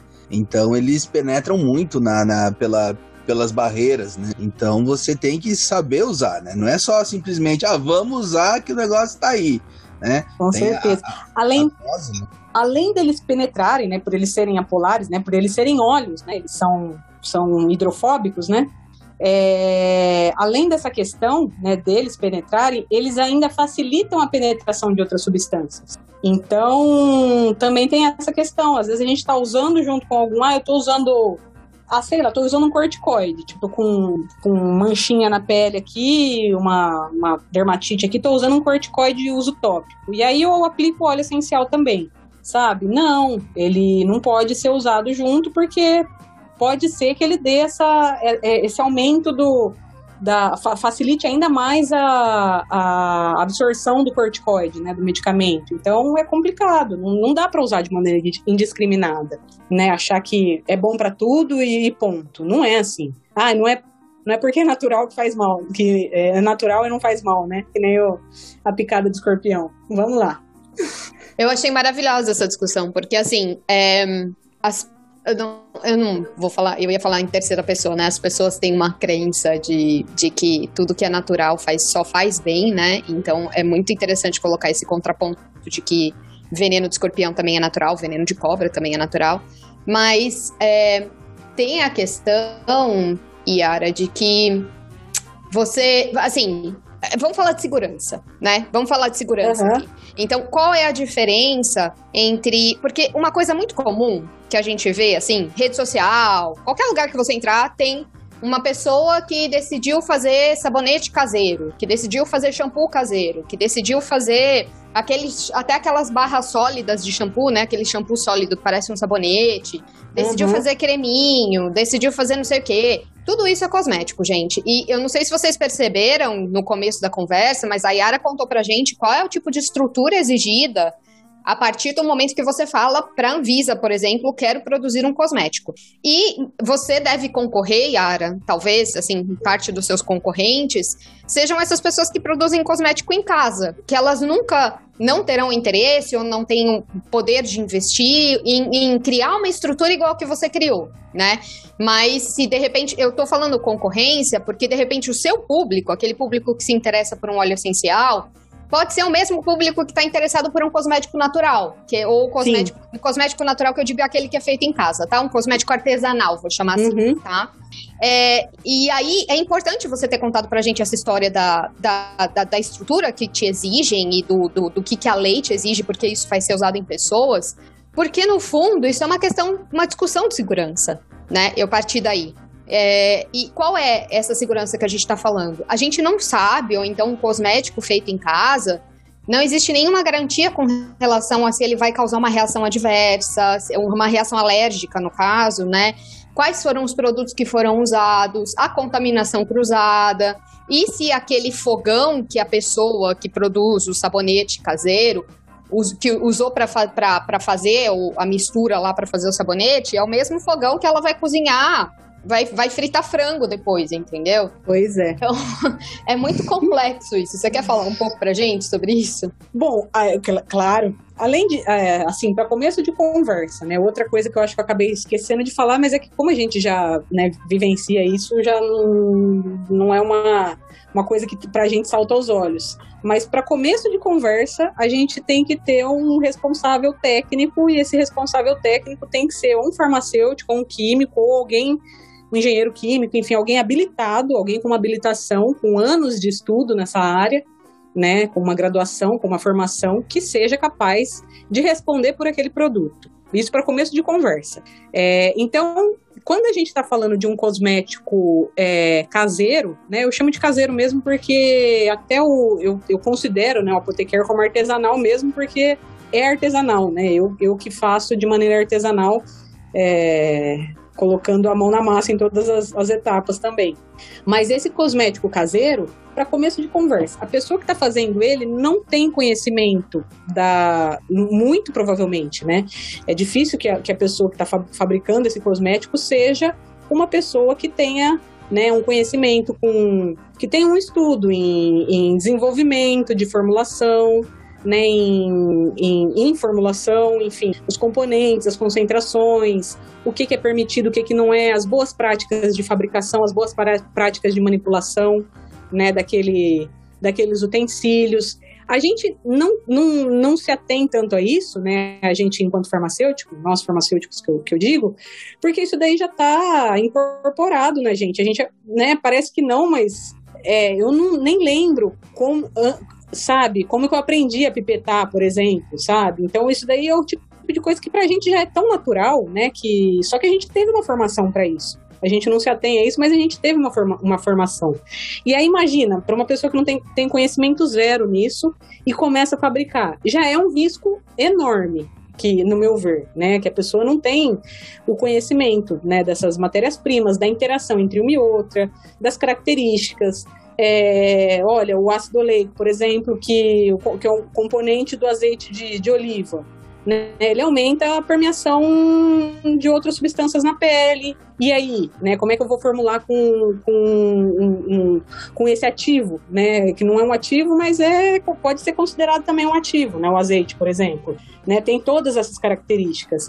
Então isso daí, a partir daí, já, já, eu já considero um risco, né, e também tem todas essas coisas que você falou que é, essa questão de usar um mixer da cozinha que ela usa na cozinha, usar no cosmético, que ela usou no frango para fazer para uma, uma assadeira que ela usou para o frango para usar para esse cosmético. Gente, como que ela vai nisso. É, por exemplo, uma coisa que eu particularmente tenho é, minha, minha mãe costuma brincar que eu tenho mania de limpeza, mas por exemplo, é, como ela vai colocar esse cosmético num frasco, né? E como é que tá limpo esse frasco? Com o que, que ela limpou? Tá limpo mesmo? Tem um laudo de análise microbiológica? Como é que é?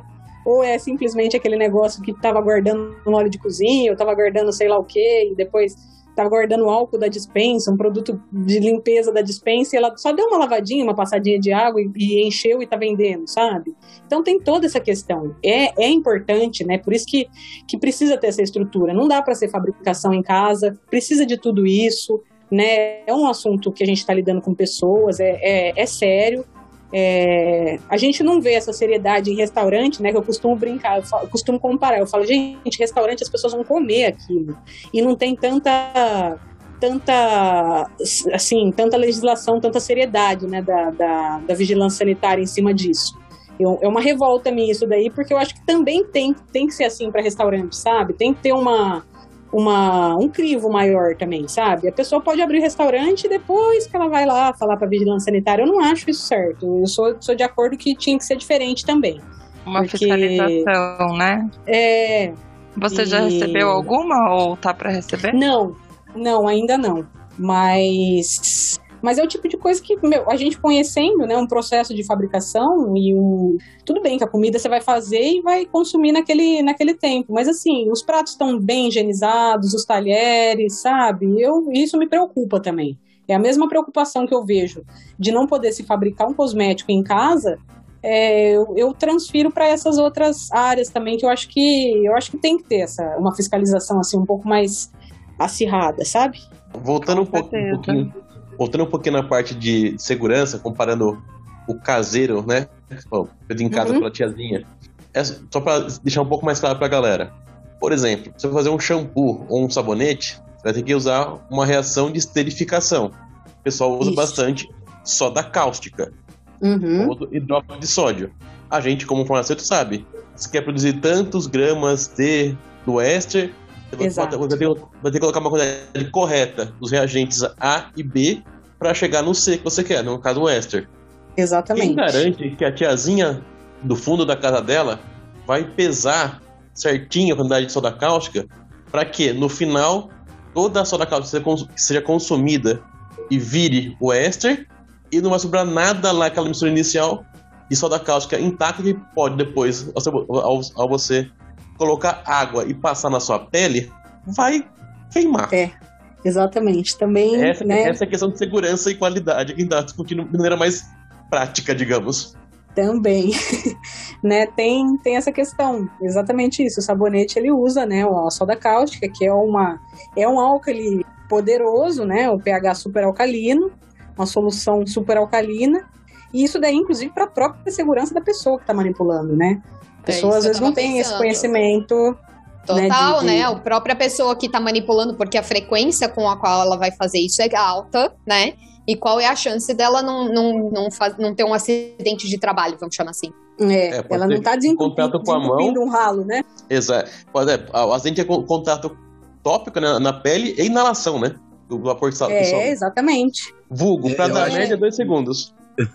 Eu, eu acho que pega, pega legal assim, esse papo que a gente tá tendo agora, essa coisa, porque é, acaba às vezes até sendo uma concorrência desleal, vamos colocar assim, né? Porque todo esse cuidado que você tem, toda essa preocupação que você tem, isso tem um custo, né?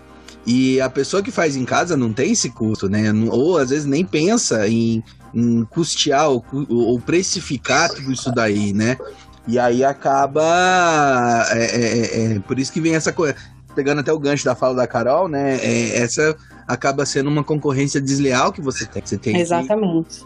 que, Sim. que mostrar pro, pro seu cliente, né? O seu cliente final, o que você está entregando. Você tem um produto de qualidade, né? Exatamente. Não é uma coisa que foi feita no quintal de casa, né? Então, Exato. isso é uma coisa que, que você também tem que precificar, né? E com certeza, e isso daí, essa questão, né? Tudo isso tem um custo e também é, é com relação a, a- Ah, eu vou comprar uma soda cáustica aí para fazer é, o sabonete, né? Você não tem um laudo de análise dessa soda cáustica, então tudo, a, a- a- indústria precisa de tudo isso. Ela precisa de um laudo de análise das matérias-primas para certificar que aquilo é aquilo mesmo, né? Se tem o grau de pureza da soda cáustica. É, de repente, você não tendo um laudo de análise, você não vai saber se a pureza dela é 96% ou se é 85%. Né? E, os, né? E, e- e as impurezas? O que, que tem de impureza? Então é muito importante tudo isso. É, as, as pessoas terem a, a informação, porque às vezes, muita, muitas vezes, quem, né, quem vai fabricar em casa, ah, deixa eu cortar custo aqui porque tá caro. Tá caro mesmo. Manteiga de cacau é caro, óleo de palma é caro, óleo de coco é caro, azeite de oliva é caro, enfim. É, e aí, ah, deixa eu comprar esse daqui que é muito mais barato. Né? É, aí, talvez nem vamos- exista essa preocupação com a qualidade da matéria-prima, né? Talvez Exato. seja simplesmente, tipo, pra pessoa, se ela não tem conhecimento técnico, vai ser, nossa, vou comprar desse daqui porque esse daqui é mais barato e acabou. Você não sabe que É. existe, né? Uhum, perfeito. É bem isso também. Então, assim, já é uma, uma questão da gente ter esse também, né, de, de, de conhecer, de ter esse conhecimento é, enquanto formação. Eu acho que a gente já tem total discernimento, né, do que, que é uma coisa de qualidade, né, como que a gente, como que a gente sabe se aquilo é de qualidade ou como que a gente imagina que possa não ser, quais são os fatores que, que pode interferir na qualidade do, do produto, né, questão de embalagem, enfim. É, por isso que é, é muito importante, é de suma importância que seja uma pessoa que tenha uma formação para fazer isso daí, para manipular, para formular. Então é importante, é muito importante isso daí. E são real- realmente são os custos que tem, né, de produção. Tudo isso é, tem um custo, né, tem um tem uma questão, mas no final você vai ter um produto é, bom, de qualidade, certificado, enfim, Confiável, É. né? confiável, exatamente. Eu não sei você, mas eu eu falo que a faculdade me estragou. Eu sempre falo que a faculdade me estragou, sabe? Porque, assim, por exemplo, essas coisas de produtos caseiros, que existe toda uma vertente de vamos ajudar os, os produtores, as, as empresas pequenas, né? Porque, assim, uma pessoa que faz sabonete em casa, ela pode até abrir uma microempresa para fazer e vender o sabonetinho dela, certo? Ela não, não acho que acho que ela não precisa necessariamente. É claro que se a Anvisa decidisse fiscalizar ela, ela ia perceber que estava irregular. Mas assim, É. gente, vamos lá. A Anvisa tá correndo para provar vacina. A Anvisa não vai procurar aquela pessoa que faz sabonete em casa para avisar para ela que, que não tá bom, né? Não, não é desse jeito. Então, assim. Na vida real, pode ser que a gente encontre muitas pessoas fazendo produtos cosméticos em casa para vender, né? Tem muita Agora, gente. Exato. Agora, eu, por causa. eu Vou, vou voltar para a história de que a faculdade me estragou. Depois de eu me formar como farmacêutica, gente, eu não compro nada que eu vá usar na minha pele, nada que eu vá ingerir, nada que eu vá botar, nossa, no olho, então, por exemplo, nem se fala. Nada, nada dessas coisas eu compro algo que não seja industrializado, sabe? É, e e eu- o máximo que eu faço caseiro de comprar, assim, é vela aromática. E olha lá. Mas assim, Intenso. não. Mas tá certo, é isso mesmo, porque né, a, gente, a gente conhece os riscos. Né? Muitas, muitas pessoas não sabem, né, não sabem nem identificar os possíveis riscos disso e, e acaba tendo público por conta disso. Né? Acaba, acaba vendendo por conta disso, mas a pessoa não, não pode, na verdade, não, não pode, né? Ela não pode trabalhar com isso. Inclusive, existem hoje muitas empresas, muitas marcas de, de cosméticos que começaram dessa forma, né, irregular, começaram fazendo em casa e chegaram num impasse que participando de feiras, né, essas coisas, essas feirinhas que antigamente tinha, né, antes da pandemia, é, e aí chegava a vigilância sanitária lá e, e recolhia todos os produtos, dava o maior rolo, sabe? E aí Ah, caçava... se a pessoa expõe, então ela tá passível ali de, de, de vigilância, tá passível de Na verdade, se a fiscalização? pessoa fabrica, tá, tá passível de fiscalização. Se a pessoa fabrica já e vende, né, e- ela já tá passível de, fiscalização. E ainda Caramba. mais, né, com uma visibilidade presencial de uma feira, por exemplo, ela não pode fazer, não, ela não- ninguém pode vender um, um, né, um, um- um cosmético feito em casa, né? E aí essas empresas começaram dessa forma porque fizeram isso, foram é, reprimidas pela, pela vigilância sanitária, e aí existem muitas empresas hoje que fazem a terceirização da produção. Então, a, a empresa é uma fábrica de cosméticos e a, a pessoa que, por exemplo, não tem formação ou que não, não vai investir numa, na fabricação dela mesmo, ela vai nessa empresa que fabrica e fala assim: olha, eu tenho uma marca de cosméticos e eu quero fabricar aqui com vocês, como é que funciona? Aí essa empresa mostra, enfim, cada empresa trabalha de uma forma, tem as quantidades mínimas solicitadas, o investimento mínimo de cada produto, mas hoje em dia você não precisa necessariamente ser químico ou farmacêutico para você ter é, uma linha de cosmético, por exemplo. Você pode ser, sei lá, é, enfim, Uma atriz, por exemplo, né? Tem É, várias uma atrizes atriz. que criam as uma marcas delas. blogueira, Aham. exatamente, Aham. uma blogueira. Ou até uma indústria que não tem Aquela- uma área para fazer cosmético, porque tem essa separação, né? Você não pode, para você manipular um cosmético, vamos falar, a indústria faz comprimido. Se ela quiser fazer ali um, quer dizer, a indústria faz pomada, se ela quiser fazer ali um cosmético, ela não pode usar na mesma máquina. Ou se usar, tem É. um monte de coisa que ela tem que fazer de adaptação, de legislação, alteração de funcionamento, que assim, é uma burocracia bem complicada. Então, às É. vezes, é mais fácil levar para a empresa que só fabrica cosmético, fabrica lá e bota o, a marca dela em cima. É bem a normal. marca dela em cima. Exatamente. E, e aí tem tudo isso, né? Todas essas questões é, regulatórias que, no meu ver, né, na, minha, na minha concepção, elas são extremamente importantes, necessárias, né? E, e, e precisa muito mesmo ter, ter essas questões regulatórias para certificar que aquele produto é um produto é, regularizado, é um produto de qualidade, enfim, é importante. Esse, esse negócio de cerveja de vender na feirinha feita em casa dá muito rolo. Eu É. conheço um cara que- faz cerveja na casa dele. Então ele tem um, um- um comércio também. Ele pega e vende essa cerveja que ele faz na casa dele no comércio dele. Duas, duas, duas coisas. É ilegal né? Totalmente não tem nenhum, nenhum registro nada de licença pra comercializar. E dois, Uhum. é ruim pra, É uma cerveja ruim pra caralho. Pariu. Eu ia continuar o seu.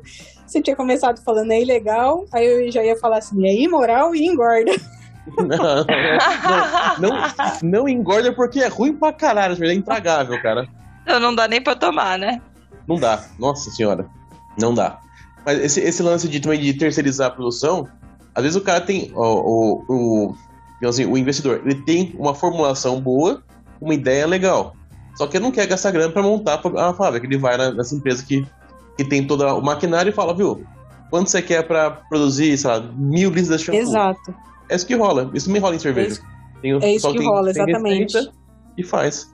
E a- Só que a é, aí o que que acontece? Aí a, a, dona da fórmula mesmo é a empresa que, tá ter, que é a terceirista, né? A empresa que está fabricando. Ela que é a dona da formulação, ela que é a dona da. A outra empresa é como se fosse uma revendedora, né? Ela coloca lá o nome dela, mas ela não fabrica, ela não é a detentora da, é, da, daquela fórmula. Ela não tem. Por exemplo, não vai ser a- essa empresa, aí a gente vai falando um pouco da Anvisa, né? Quando vai ver o registro, a notificação lá daquele produto, daquele cosmético, ela, o cosmético está notificado no nome da terceirista, da empresa que está fabricando, não no nome da, da empresa é, que vende, né, o cosmético. Ah, é? Porque É. eu sei que tem marcas famosas que usam esse tipo de coisa de contratar uma empresa terceirizada, tipo a L'Occitane. Brasil, né? Muitas, é. E, e que usam, até, por exemplo, marcas grandes que usam a fabricação de outras marcas grandes. Por exemplo, é, sabe lápis de olho? né? De maquiagem, por exemplo, de, de L'Oreal, enfim, Boticário, quem fabrica é a Faber-Castell. Porque Aí, para então, empresa ter uma é, para Como é empresa que ter é? uma planta só para fabricar lápis, aí já é outro departamento, né? Então, é exatamente é, o isso. lápis em si, O caralho né? falou isso daí. É, o que compensa, né? Não compensa eles. Ah, não, foi o foi o Chito, eu acho que falou. Não compensa eles terem, né, mudarem toda a produção, mudarem todo o maquinário, enfim, para adequar para a produção de lápis, que é um, um produto, né? Daí terceiriza. Fantástico isso. Faz É, sentido. é, é tudo questão de tendo, tendo você, você tendo uma formulação correta e tendo alguém que produz de maneira correta também, é só você aliar o útil ao agradável, né? É, exatamente. E costumo brincar que é tudo uma questão de bom senso. Mas acho que uma coisa que a gente falou aqui, né, a respeito da- das pessoas que empreendem em casa de uma forma até ilegal, né, no final, né, é, em momento algum a gente está querendo desmerecer o trabalho dessas pessoas e, e não incentivar a- o empreendedorismo delas. Com né? certeza. Mas a gente É que- tá colocando que realmente é algo que é, é, precisa tentar, né? Eu conheço pessoas, aí eu tô falando, vou falar de geleia, mas enfim, conheço pessoas que fazem geleia em casa que para colocar no vidro fervem o vidro. Será que é o ideal, né? Não fervem o vidro, mas enfim, enfiam o vidro na água fervente. Será que é a forma ideal de você é, é deixar aquele vidro apto, né? ah, Será que trinca o vidro? propício, não sei, né? Pra, pra Choque receber. térmico. Exato. Na panela de pressão só tô clavando, gente. Vocês não estão pensando direito. Olha, a panela de pressão só tem experiência de fazer feijão com doce de leite. E não chama a gente pra comer. Tá longe, né, amiga? É, não, mas então, essa questão de, né, igual você falou, não- a gente não tá desmerecendo, a gente não tá é, desacreditando essas pessoas, né, não, não é essa a intenção. A, ideia é realmente mostrar que tem empresas que fazem isso, que terceirizam, né, eu tenho a ideia de fazer isso, né, para um futuro não tão distante lá na Potecare, de, de fazer a, a fabricação de outras marcas também, mas, como eu costumo sempre brincar, deixa eu terminar o doutorado primeiro. É, faz bem, vai uma coisa de cada vez, porque Muita isso aí coisa, vai né, dar- gata? É um trabalho, filha, você não tem noção. Não dá pra abraçar o mundo, já descobri Não, isso. Antes dos quase definitivamente. 34. Não. Não, acho que E- talvez a lição aqui dessa discussão seja de colocar que saiba que produtos caseiros não são isentos de risco. Não é porque Exatamente. é caseiro que é melhor, né? Tem todas essas É. questões. Então, é, não é pra deixar ninguém com medo, mas ao mesmo tempo, se você é daquela pessoa que passa limão e vai pegar sol e fica tudo bem com você, maravilhoso. Mas existe já um perfil de pessoas que tem problemas alérgicos, que já sabe. Essa pessoa que tem, sabe, né? Exatamente. Então, se você é dessa pessoa que tem alergia porque cruzou com uma abelha na outra esquina e você começa a espirrar ou qualquer coisa assim, saiba que consumir É. produtos caseiros pode ser que você tenha um risco ali é, de, no mínimo, essa sua alergia é, te dar algum problema. E também tem as interações, que é um pouco do que a gente comentou aqui antes. Ah, vai que você é aquela pessoa que está usando aquela pomada com corticóide para um determinado tratamento. Se você passar aquele olhinho no seu corpo inteiro, pode ser que esse olhinho vá interagir com a pomadinha que você está usando para tratar XYZ. Então é importante todos esses, esses essas precauções, assim, né? Vamos, vamos chamar desse jeito. Não, não é terrorismo, mas sim é atente-se ao fato de que existe risco. Exatamente. É não é questão de, né, de, de torcer pro, pro pior, mas é, é questão de conhecer, né, e saber que o negócio pode acontecer, é, existe essa É, quando a gente fala de segurança é isso, né? Segurança é Exato. você pensar o que, que pode dar ruim para você evitar. Exatamente.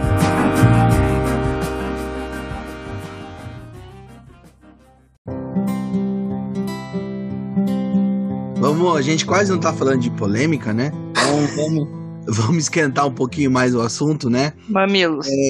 Quando nós falamos em cosméticos, né, é, é, sempre vem à tona a conversa do testes em animais. É, como que funciona isso para cosméticos? Como que tá hoje? É, quais são as alternativas que nós temos aí para esses testes em animais? Como que funciona esse Esse daí é um assunto que não é muito polêmico, viu? Nada, quase, assim. Yara, começa respondendo. Precisa ter teste em animal? Essa é a pergunta que eu Bom. sempre ouço. Precisa. Aham. Bom, então, Carol, como é que é? Eu peço desculpas que eu não sei essa informação de cabeça e fui convidada ontem à noite e é hoje de manhã agora, então eu não me preparei para tal. Mas senão eu teria buscado desde que ano que, que, que, que tem essa proibição, né? Mas é, a Anvisa proíbe né, os testes em, em animais desde 2000 e alguma coisa, sabe? 2016, 2018, se eu não me engano. É, algo assim, sabe? Então já tem um tempo que é, proi- são proibidos os testes em animais. E, e aí o que, que acontece? As empresas, né, é uma forma de marketing, a empresa falar que ela é cruelty free, né, que ela não faz testes em animais, é, né, é um apelo esse daí, mas é, é, nenhum, nenhum cosmético ele é, ele pode ser testado em animais. Né? Por quê que nenhum cosmético ele pode ser testado em animais hoje? Porque a Anvisa enxergou que não há mais essa necessidade de fazer esses testes em animais. Antigamente é, era necessário fazer os testes porque a gente não tinha muito conhecimento daquelas matérias-primas, é, podia mesmo dar reação. E tinha, né, um, o mundo vai evoluindo. Antigamente tinha um, um- né, as, as, as empresas eles estavam acostumados a trabalhar dessa forma e não se mexe em time que está ganhando, né? Então já estava acostumado a trabalhar assim, fazia testes em animais, testava lá, beleza, ok, pronto.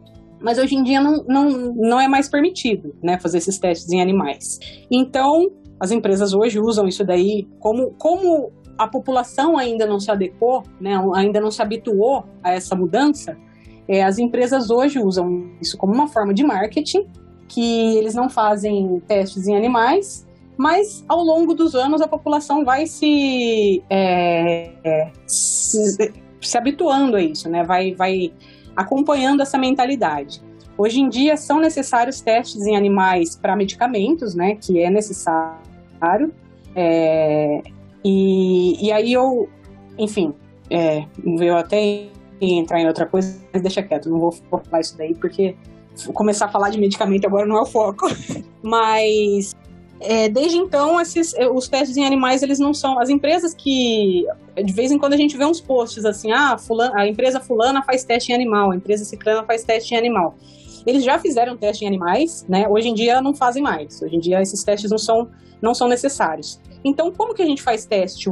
Hoje em dia, é, quem formula, quem fabrica, sabe buscar essas informações das características das matérias-primas, da interação entre uma matéria-prima e outra, é, de quanto que a gente precisa usar daquela matéria-prima para a gente ter é, uma formulação estável com ela. Então, hoje em dia, tem todas essas informações já muito bem descritas na literatura científica. Então, em artigos científicos, em livros. É, e até acho que um, um, pouco antes agora na nossa introdução, antes de entrar no, na gravação, eu estava falando um pouquinho disso que eu acho fundamental, pelo menos para mim, ter tido essa formação acadêmica, né? E agora é, usar né, esses conhecimentos, então saber como buscar um artigo científico, saber a importância daquele estudo, se ele foi muito bem, se ele foi bem é, delineado, né, para eu agora usar essas informações na empresa também. Então, ter tido esse conhecimento acadêmico hoje me facilita muito nessa busca. Então, é, então é isso, não são, não são permitidos os testes em animais, e hoje em dia a gente busca essa, essas informações na literatura científica, né, as interações entre um componente e outro, as possíveis reações adversas que isso daí pode causar. Isso daí está muito bem descrito na literatura, né? Depende da concentração, a gente sabe né, a concentração do, de cada componente, que, que pode ser é, é, desencadear uma reação alérgica, enfim. Então, né, a, a, gente também sabe qual é a via que a gente pode usar desse, desse cosmético, né? Que já não vai usar uma via de administração, mas, por exemplo, é, maquiagem que você vai usar no olho e tudo mais. É, como que você né, vai formular esse, esse produto para ele diminuir possível, as possíveis reações alérgicas que você vai apresentar na, na região ocular, que é uma região mais sensível e tal. Então, hoje em dia, essas informações são muito bem descritas na, na literatura científica e a gente se utiliza disso para formular, para fabricar. É basicamente isso. E. Yara, a... ah. Não, pode acabar. Não, eu ia falar um pouquinho assim, eu acho eu acabei eu me cortando né, naquela parte dos medicamentos, que hoje em dia as, as indústrias estão buscando cada vez mais testes alternativos ao uso de animais. Existem professores é, aqui na USP em Ribeirão que eles estudam é, é, esses testes alternativos. Então, modelo de pele é, artificial que funciona muito bem, sabe, para é, demonstrar a, a, a, segurança daquele, daquele produto, daquele cosmético, enfim. Hoje em dia a, a, a academia está desenvolvendo muita coisa que, que vai ainda ajudar para essa, essa nova geração dos cosméticos aí, essa nova exigência global, né, mundial, de não usar os animais para serem testados. Legal. É, a, o que você está me dizendo aqui, vou fazer aqui uma, um, um, um reflexo de conteúdo que chama.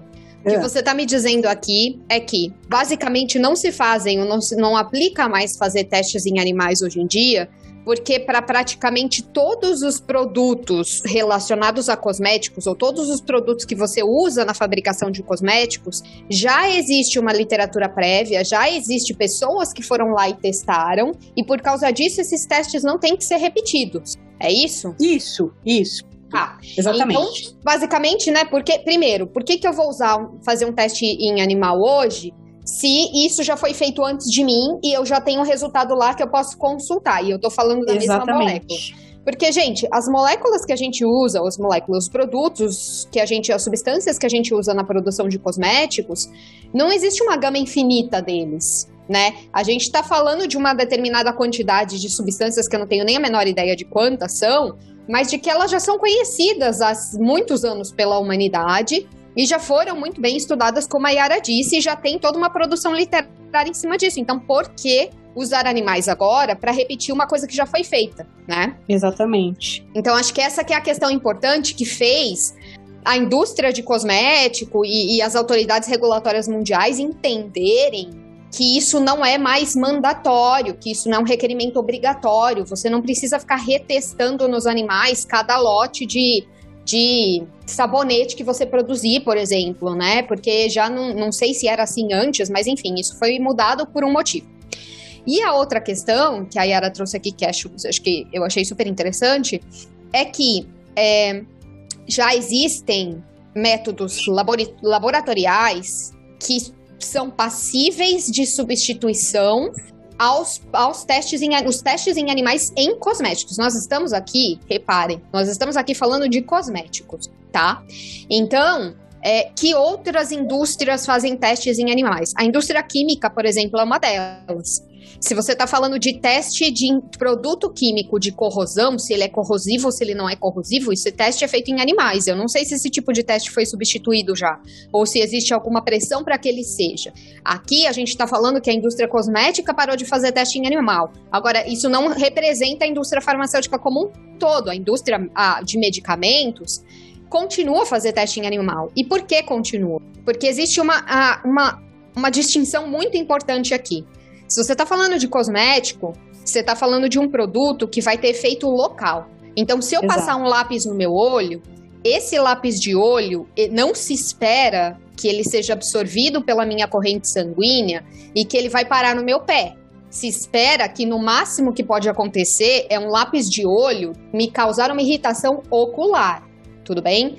E uma coisa muito diferente é eu tomar uma aspirina que vai fazer efeito no local da minha dor, mas também vai fazer efeito em simplesmente todo o meu corpo. Né, que é uma coisa que a gente chama de efeito sistêmico.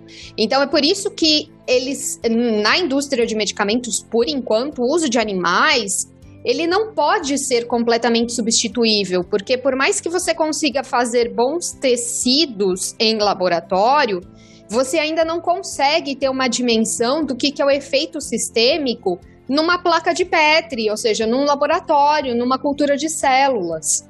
Você precisa de um metabolismo de um corpo inteiro, em outras palavras, ou de animal inteiro, para testar aquele medicamento e saber o que, que vai acontecer. Porque se você não fizer isso, você vai direto para um humano? Será que você quer colocar um ser humano em risco antes de ser testado em animal? É claro que aqui a gente precisa assumir que o mundo, como ele é configurado hoje, ele entende que os seres humanos são mais importantes que animais, porque tem pessoas que não acreditam nisso, que não têm essa visão de mundo.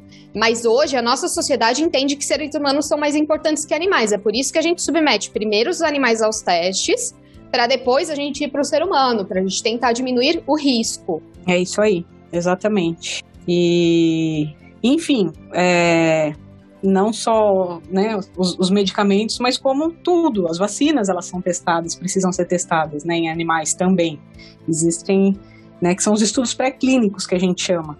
É, qualquer produto que tenha efeito sistêmico, né? Exato. Então, enfim, é uma, é uma discussão que, que gera muito, muitos prós e contras, né? E hoje em dia, né, igual você falou da, da do efeito sistêmicos, do, do, do, que, que, a gente precisa ter um modelo para ter esse, esse estudo sistêmico, né? É, até existem modelos que conseguem, modelos né, não, não animais, que conseguem chegar muito próximo, não 100%, mas a gente já está caminhando para um futuro próximo a gente conseguir mesmo fazer essa substituição.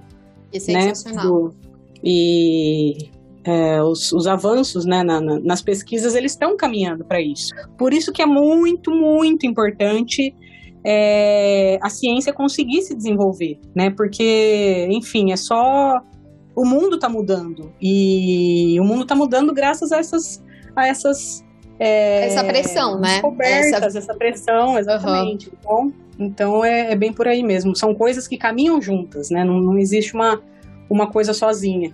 São coisas que estão correlatas, que caminham juntas. Eu acho que é bem legal você ter colocado isso, porque é importante deixar claro que essa pressão ela é relevante, né? Essa pressão por, por uma, uma melhora dessa ciência que não use animais. Eu não estou dizendo aqui, com essa minha fala anterior, de que isso é besteira e que não devia acontecer. Muito pelo contrário. Essa pressão faz com que a ciência evolua para tentar diminuir o máximo possível o uso de animal e para se discutir a questão de crueldade com animais e sofrimento de animais é, para uso de, em pesquisa, né, de cobaias. A gente está falando de cobaia, porque animal não pode consentir se ele vai querer participar ou não naquele estudo. Mas é, então é tudo, tudo muito relevante, né? Tem que continuar, não tem que parar. Mas saiba que hoje, no momento presente, dia 27 de junho de 2021, ainda não existem modelos de laboratório que possam substituir 100% os animais em é, estudos de medicamentos, por exemplo, que terão um efeito sistêmico. Exato. E teratogenicidade, né? Como é que você vai substituir? Teratogenicidade é o efeito do medicamento ou da substância em fetos é, e no desenvolvimento de fetos. Como é que você vai simular uma teratogenicidade no laboratório? Tem como? Olha, até onde eu sei, eu acho que não. Até onde eu tenho conhecimento. Porque esse é mais complexo hoje... ainda, né? É. Daí Isso vai passar tá... no comitê de ética, né? É. É, não, assim, não, não, não. Eu não tô falando de humanos. Comitê de ética, você falou de humanos. É, ah, tá, entendi. Você tá você falando usar de linhagem celular ou usar embrião. É, você tem que passar por um comitê de ética, né? E é bem sensível isso. É. Ah, você tá falando de fazer o teste diretamente em embrião?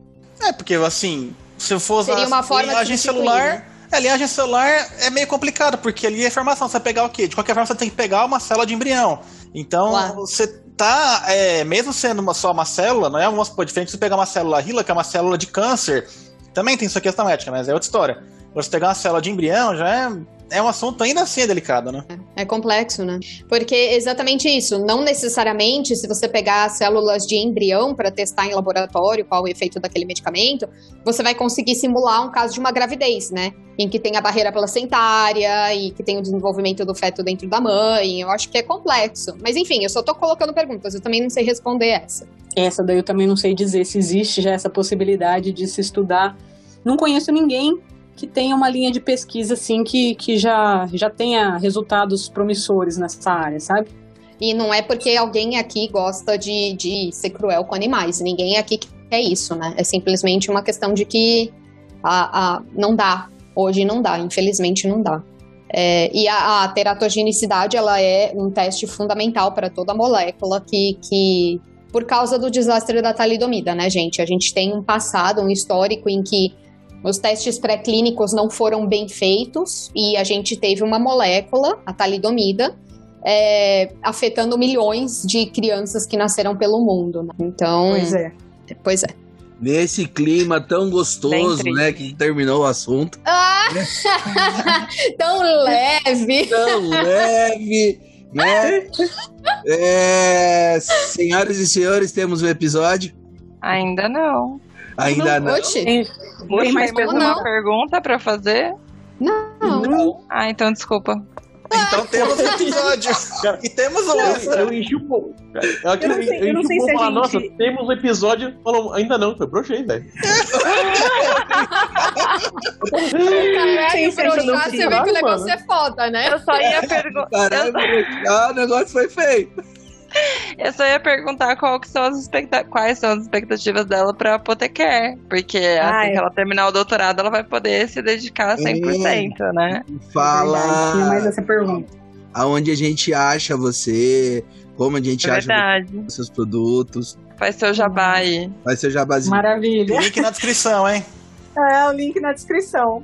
Não, eu ia. Eu queria falar também que, né, já, isso daí já dentro das minhas expectativas para o Potecare, e isso daí que também são minhas expectativas, eram minhas expectativas, né, no, no, no início do doutorado, é, é, que a minha pesquisa, assim como o Potecare, a minha ideia com, com ambos, né, é acompanhar essa mudança que está tendo mundial, né, então essa, essa necessidade de se ter é, matérias-primas e se ter produtos mais naturais, é, excluindo aquela questão de que é natural e não faz mal, não entrando nesse mérito, mas pensando mesmo na questão de cadeia produtiva, de sustentabilidade, é, de ser é, ecologicamente correto, então de trazer soluções né, para essa necessidade mundial que a gente tem hoje de, de, de compostos, de produtos mais naturais e naturais pensando na cadeia produtiva mesmo como um todo, né? É, então, é o que eu espero é, é conseguir contribuir né, para suprir essa necessidade, né, como eu falei anteriormente, que o mundo está mudando, né, por, por, por, essa questão de usar animais, enfim, de não usar animais na, na, na nos testes e tal, é, o mundo vem mudando também com relação ao consumo de produtos, um consumo mais consciente, um consumo mais direcionado, um consumo menos consumista, né, um consumo que tenha mais propósito. Então, o que eu gostaria de trazer era, era, era isso mesmo, é o que eu quero, né, onde eu quero chegar com o Potecare é, é, é conseguir suprir essa necessidade, é conseguir atingir esse mercado esse, esses consumidores que sejam mais conscientes, que sejam mais é, é, rigorosos né, com os produtos que eles estão consumindo. Eu acho isso de suma importância. Eu sou uma consumidora que, é, que hoje em dia eu quero ter um propósito, né? Eu quero consumir um negócio que, que com um propósito, enfim. É, e eu, eu sinto falta né, de produtos que tenham essa, essa pegada, esse apelo. Né, que a gente consiga rastrear a qualidade do produto como um todo, né, que não seja só mais um na multidão, sabe? Que não seja né, só mais um nome, que seja uma coisa que realmente tenha esse, esse peso, né, esse apreço pela, pela forma de produção, pela sustentabilidade, enfim. Então é mais ou menos por aí que eu quero chegar. Eu acho que essa situação pandêmica é, tem ajudado também as pessoas a pensarem um pouco mais como, como eles vão consumir, né, escolher um pouco melhor os produtos que eles estão consumindo. As pessoas estão com as informações estão, mais acessíveis hoje, as pessoas estão, estão com mais é, rigor para acessar essas informações e tal. Então eu acho que a pandemia tem contribuído para isso, né? O mundo vai ser muito diferente pós-pandemia, é, vai ser ainda mais exigente. Eu acho que isso é muito bom. A gente só está melhorando, né? Só está melhorando dessa forma.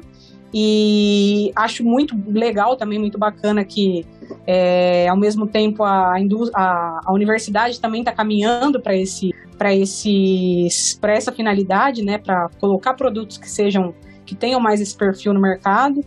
E, e pronto, é, é, mais ou menos por aí que eu, que eu gostaria de chegar enquanto apotequer, né? Enquanto do, doutora, né? Futura doutora, enquanto doutoranda agora, mas é, como futura doutora, poder contribuir de alguma forma para isso. E agora vou fazer meu jabá. o Apotequer, por enquanto, eu ainda estou é, fazendo o site, né? Que sou eu também que estou fazendo. Mas a gente tem o Instagram, é apotequer.br. Para quem não, não segue a gente ainda, é, segue lá, que eu sempre posto conteúdo assim. A fabricação, a extração do óleo essencial, como é que é, como é que funciona, sabe?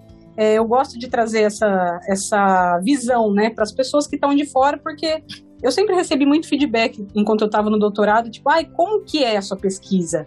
Né, me mostra, me mostra como que é essa, essa tal de nanopartícula aí, como é que é uma foto disso daí. Então eu gosto de, as pessoas querem saber, né, as pessoas são curiosas para saber como é que funciona. E aí eu gosto muito de trazer esse tipo de conteúdo lá no, no, no Instagram do Apoteker. E, e, por enquanto as vendas dos produtos, como eu não estou com site, né? Por enquanto as vendas tem o link lá na nossa bio. É, clicando no link já, já vai diretamente para o nosso WhatsApp. As vendas são, são por lá, são pelo WhatsApp. E é isso. Eu queria agradecer mais uma vez a oportunidade né, de estar tá aqui com vocês. Já ouço o, o podcast, já tem um tempinho acompanho o trabalho de vocês. Eu acho maravilhoso, acho super legal que vocês trazem essas discussões, é, né, essa, essa questão, né, que nem o Fernandinho, trazem professores também para discutir. Eu acho que isso daí tem muito a agregar, as pessoas têm que ter essa proximidade mesmo com, com, com a universidade, com o que é feito lá, né? E eu acho que vocês fazem um belíssimo trabalho com isso. Parabéns. E a gente ficou feliz. Ah, Bom, tá. agora temos um programa, então. Agora temos um programa. Muito obrigada. Agora sim. Agora vai.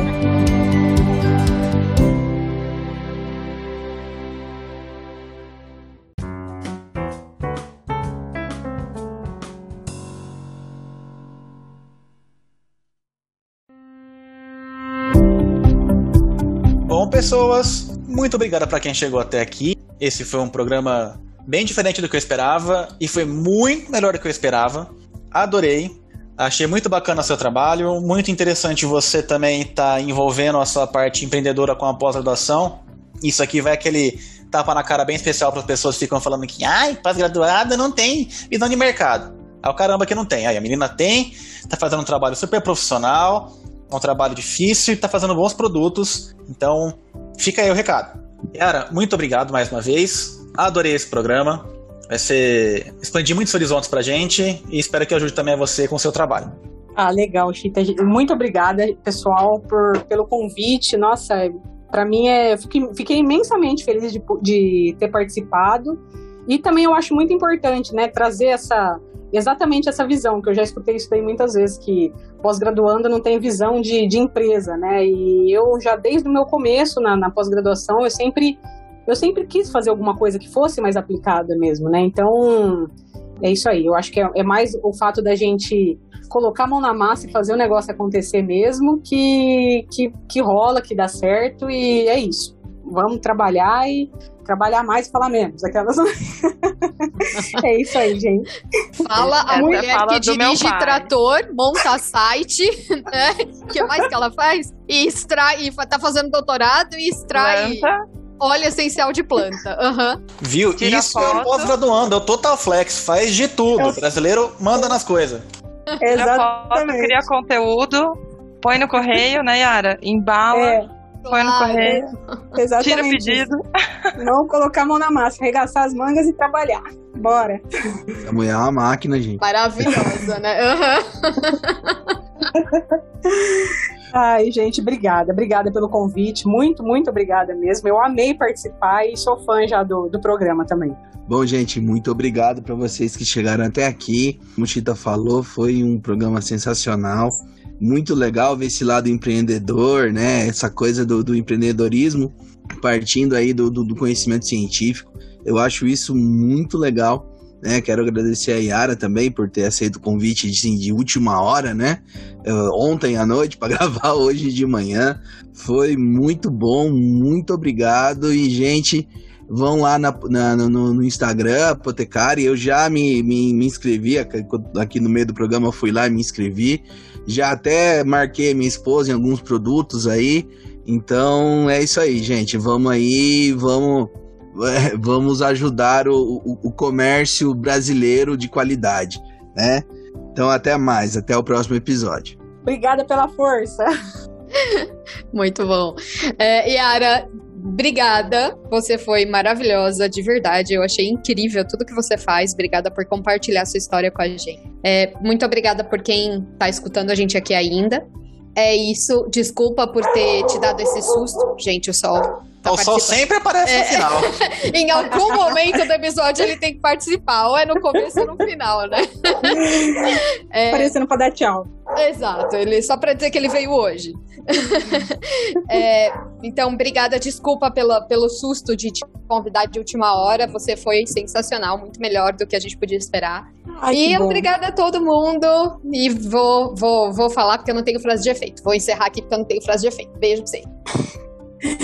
Obrigada, gente. Eu também não tenho frase de efeito, mas agradeço muito é, o convite e, a- e a- o carinho de vocês todos. Muito obrigada mesmo. Fala galera, chegamos ao final de mais um episódio. E de fato, como já mencionado anteriormente, apesar de ser de, de ter sido uma, um convite em cima da hora, o negócio foi a conversa foi sensacional. Eu não fazia a mínima ideia que a Dolly estava na pós-graduação. Para mim, ela tinha formado e seguido na parte de indústria e, to- e começado a, empresa dela, mas foi uma novidade. Lembro dos tempos que ela- a gente nadava na faculdade, faz um tempinho já, mas não vem ao caso agora. E muito obrigado pela participação, Dolly. Valeu. E quando tiver alguma, alguma formulação para hidratar barbas, eu tenho interesse. Até mais aí. Eu já comentei com ele que ele pode usar o, o sabonete de glicerina com capim cedreira pra super hidratar a barba dele. De manteigas e capim cidreira.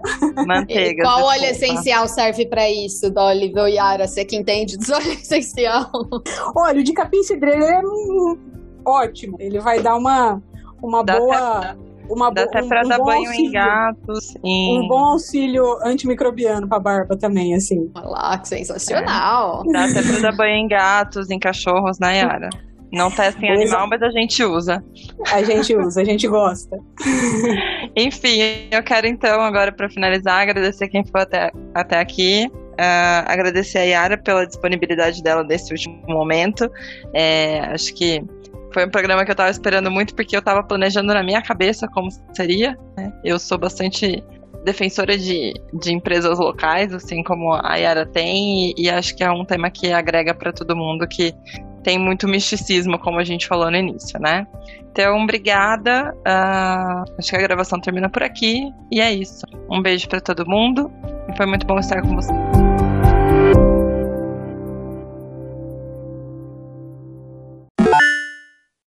Putz, desculpa, o cachorro deu pra ouvir? Vai lá, isso continua aí, que isso já vai entrar pros extras. O cachorro do vizinho. patrocinado? Quê? Oi? Desculpa. de fundo aí? É, Tem alguém, tava. não, tem alguém dando risada e falando no fundo. É você, Não, é Yara. assim- patrocinado. É que Eu a só Milena tá. patrocinado. É, a Mi- Então, é assim, só pra- É o seguinte, é que a, Milena tá falando agora que apareceu pra ela no Instagram dela um link da, parecido com o da Potcare no, no Instagram, Meu. Avisa pra ela que o celular dela tá escutando ela. Fica a dica. Ah, com Comprar, certeza. que o produto é bom. Não, nada contra o seu produto, tá? Mas só avisa pra ela, caralho, tirar o microfone do celular pra, pra Com deixar certeza. escutar ela. Fala pra ela todo, que tá? é o chip 5G da vacina funcionando. Ah, é, foi isso Opa! também. É o Bill Gates. Fica de olho que o tal Bill Gates tá de olho nela. Ele vai roubar a frase do mentira. É, Pela metade bom ainda. com vocês. Como que é aquela história? Foi bom vocês. brincar com vocês nesse dia bonito Não, do foi bom caralho. estar com vocês e brincar com vocês nesse dia tão lindo. Exato. Ah, Exatamente. quase, eu acertei, foi quase. Eu coloquei Era- o caralho era- no final ainda. Era quase a da Xuxa, né? Nossa É, senhora, a frase É. da Xuxa, Carol. Exatamente. Como assim, Carol? Você não lembra? Gente, vocês juram que o Mentira tá citando a Xuxa e ele nem colocou a Meu referência? Deus! E até agora Ele você não entendeu. colocado. Se ele tivesse falado Meneghel, vírgula X, eu saberia do que ele tava falando. Como é Será que que vocês foi estão me contando Marlene isso Matos? hoje? Faz um ano que eu escuto mentira você tá a Xuxa e eu não sabia? Como Talvez assim? tenha sido a Marlene Matos que tenha falado essa frase pra ela. Nossa senhora, velho. Meneghel, vírgula X, ponto. Eu saberia do que É vocês estavam falando. É tchau. É tchau. Ai, Carol. Não, não é tchau não, porque é só a Xuxa que fala. É tchau com mais três autores. Não, Mas quem criou é a propriedade intelectual da Marlene Matos, caso, caso tenha sido ela que criou. Gente, eu não sei. É. Então é Meneghel, é da vírgula Marlene X, Matos, tem que colocar também, Etió. Ponto, vírgula, Matos, vírgula, M. Acabou, são dois autores Pô, só. só falando nisso, antes da gente esquecer, troca logo aí o nick do Mentira. Bota Doutor Mentira, por favor. Sério. Para. Eu tô cansada de fazer, de gravar episódio que o Mentira não tá e a gente não poder trollar ele, gente. Bora. Peraí. Aproveita. E o melhor é que ele só vai descobrir essa trollagem que a gente tá fazendo hoje daqui duas semanas, se pá, entendeu? Essa é a parte mais legal. É o efeito retardado da trollagem. Ah, gente, não dá, pra, Trollagem não, com não liberação dá porque ele pede pra entrar no site aqui. Aí entra no site eu tenho medo que dê ruim. Ah, Ah, é trollagem com Salve pelo liberação gongo. controlada, gente. É. Liberação retardada. tudo bem, a gente usa o pente. Nossa senhora, que precário o negócio. então vamos encerrar. Chega, Vamos vai, lá. vamos parar de gravar. 3, dois, três. 2, 1.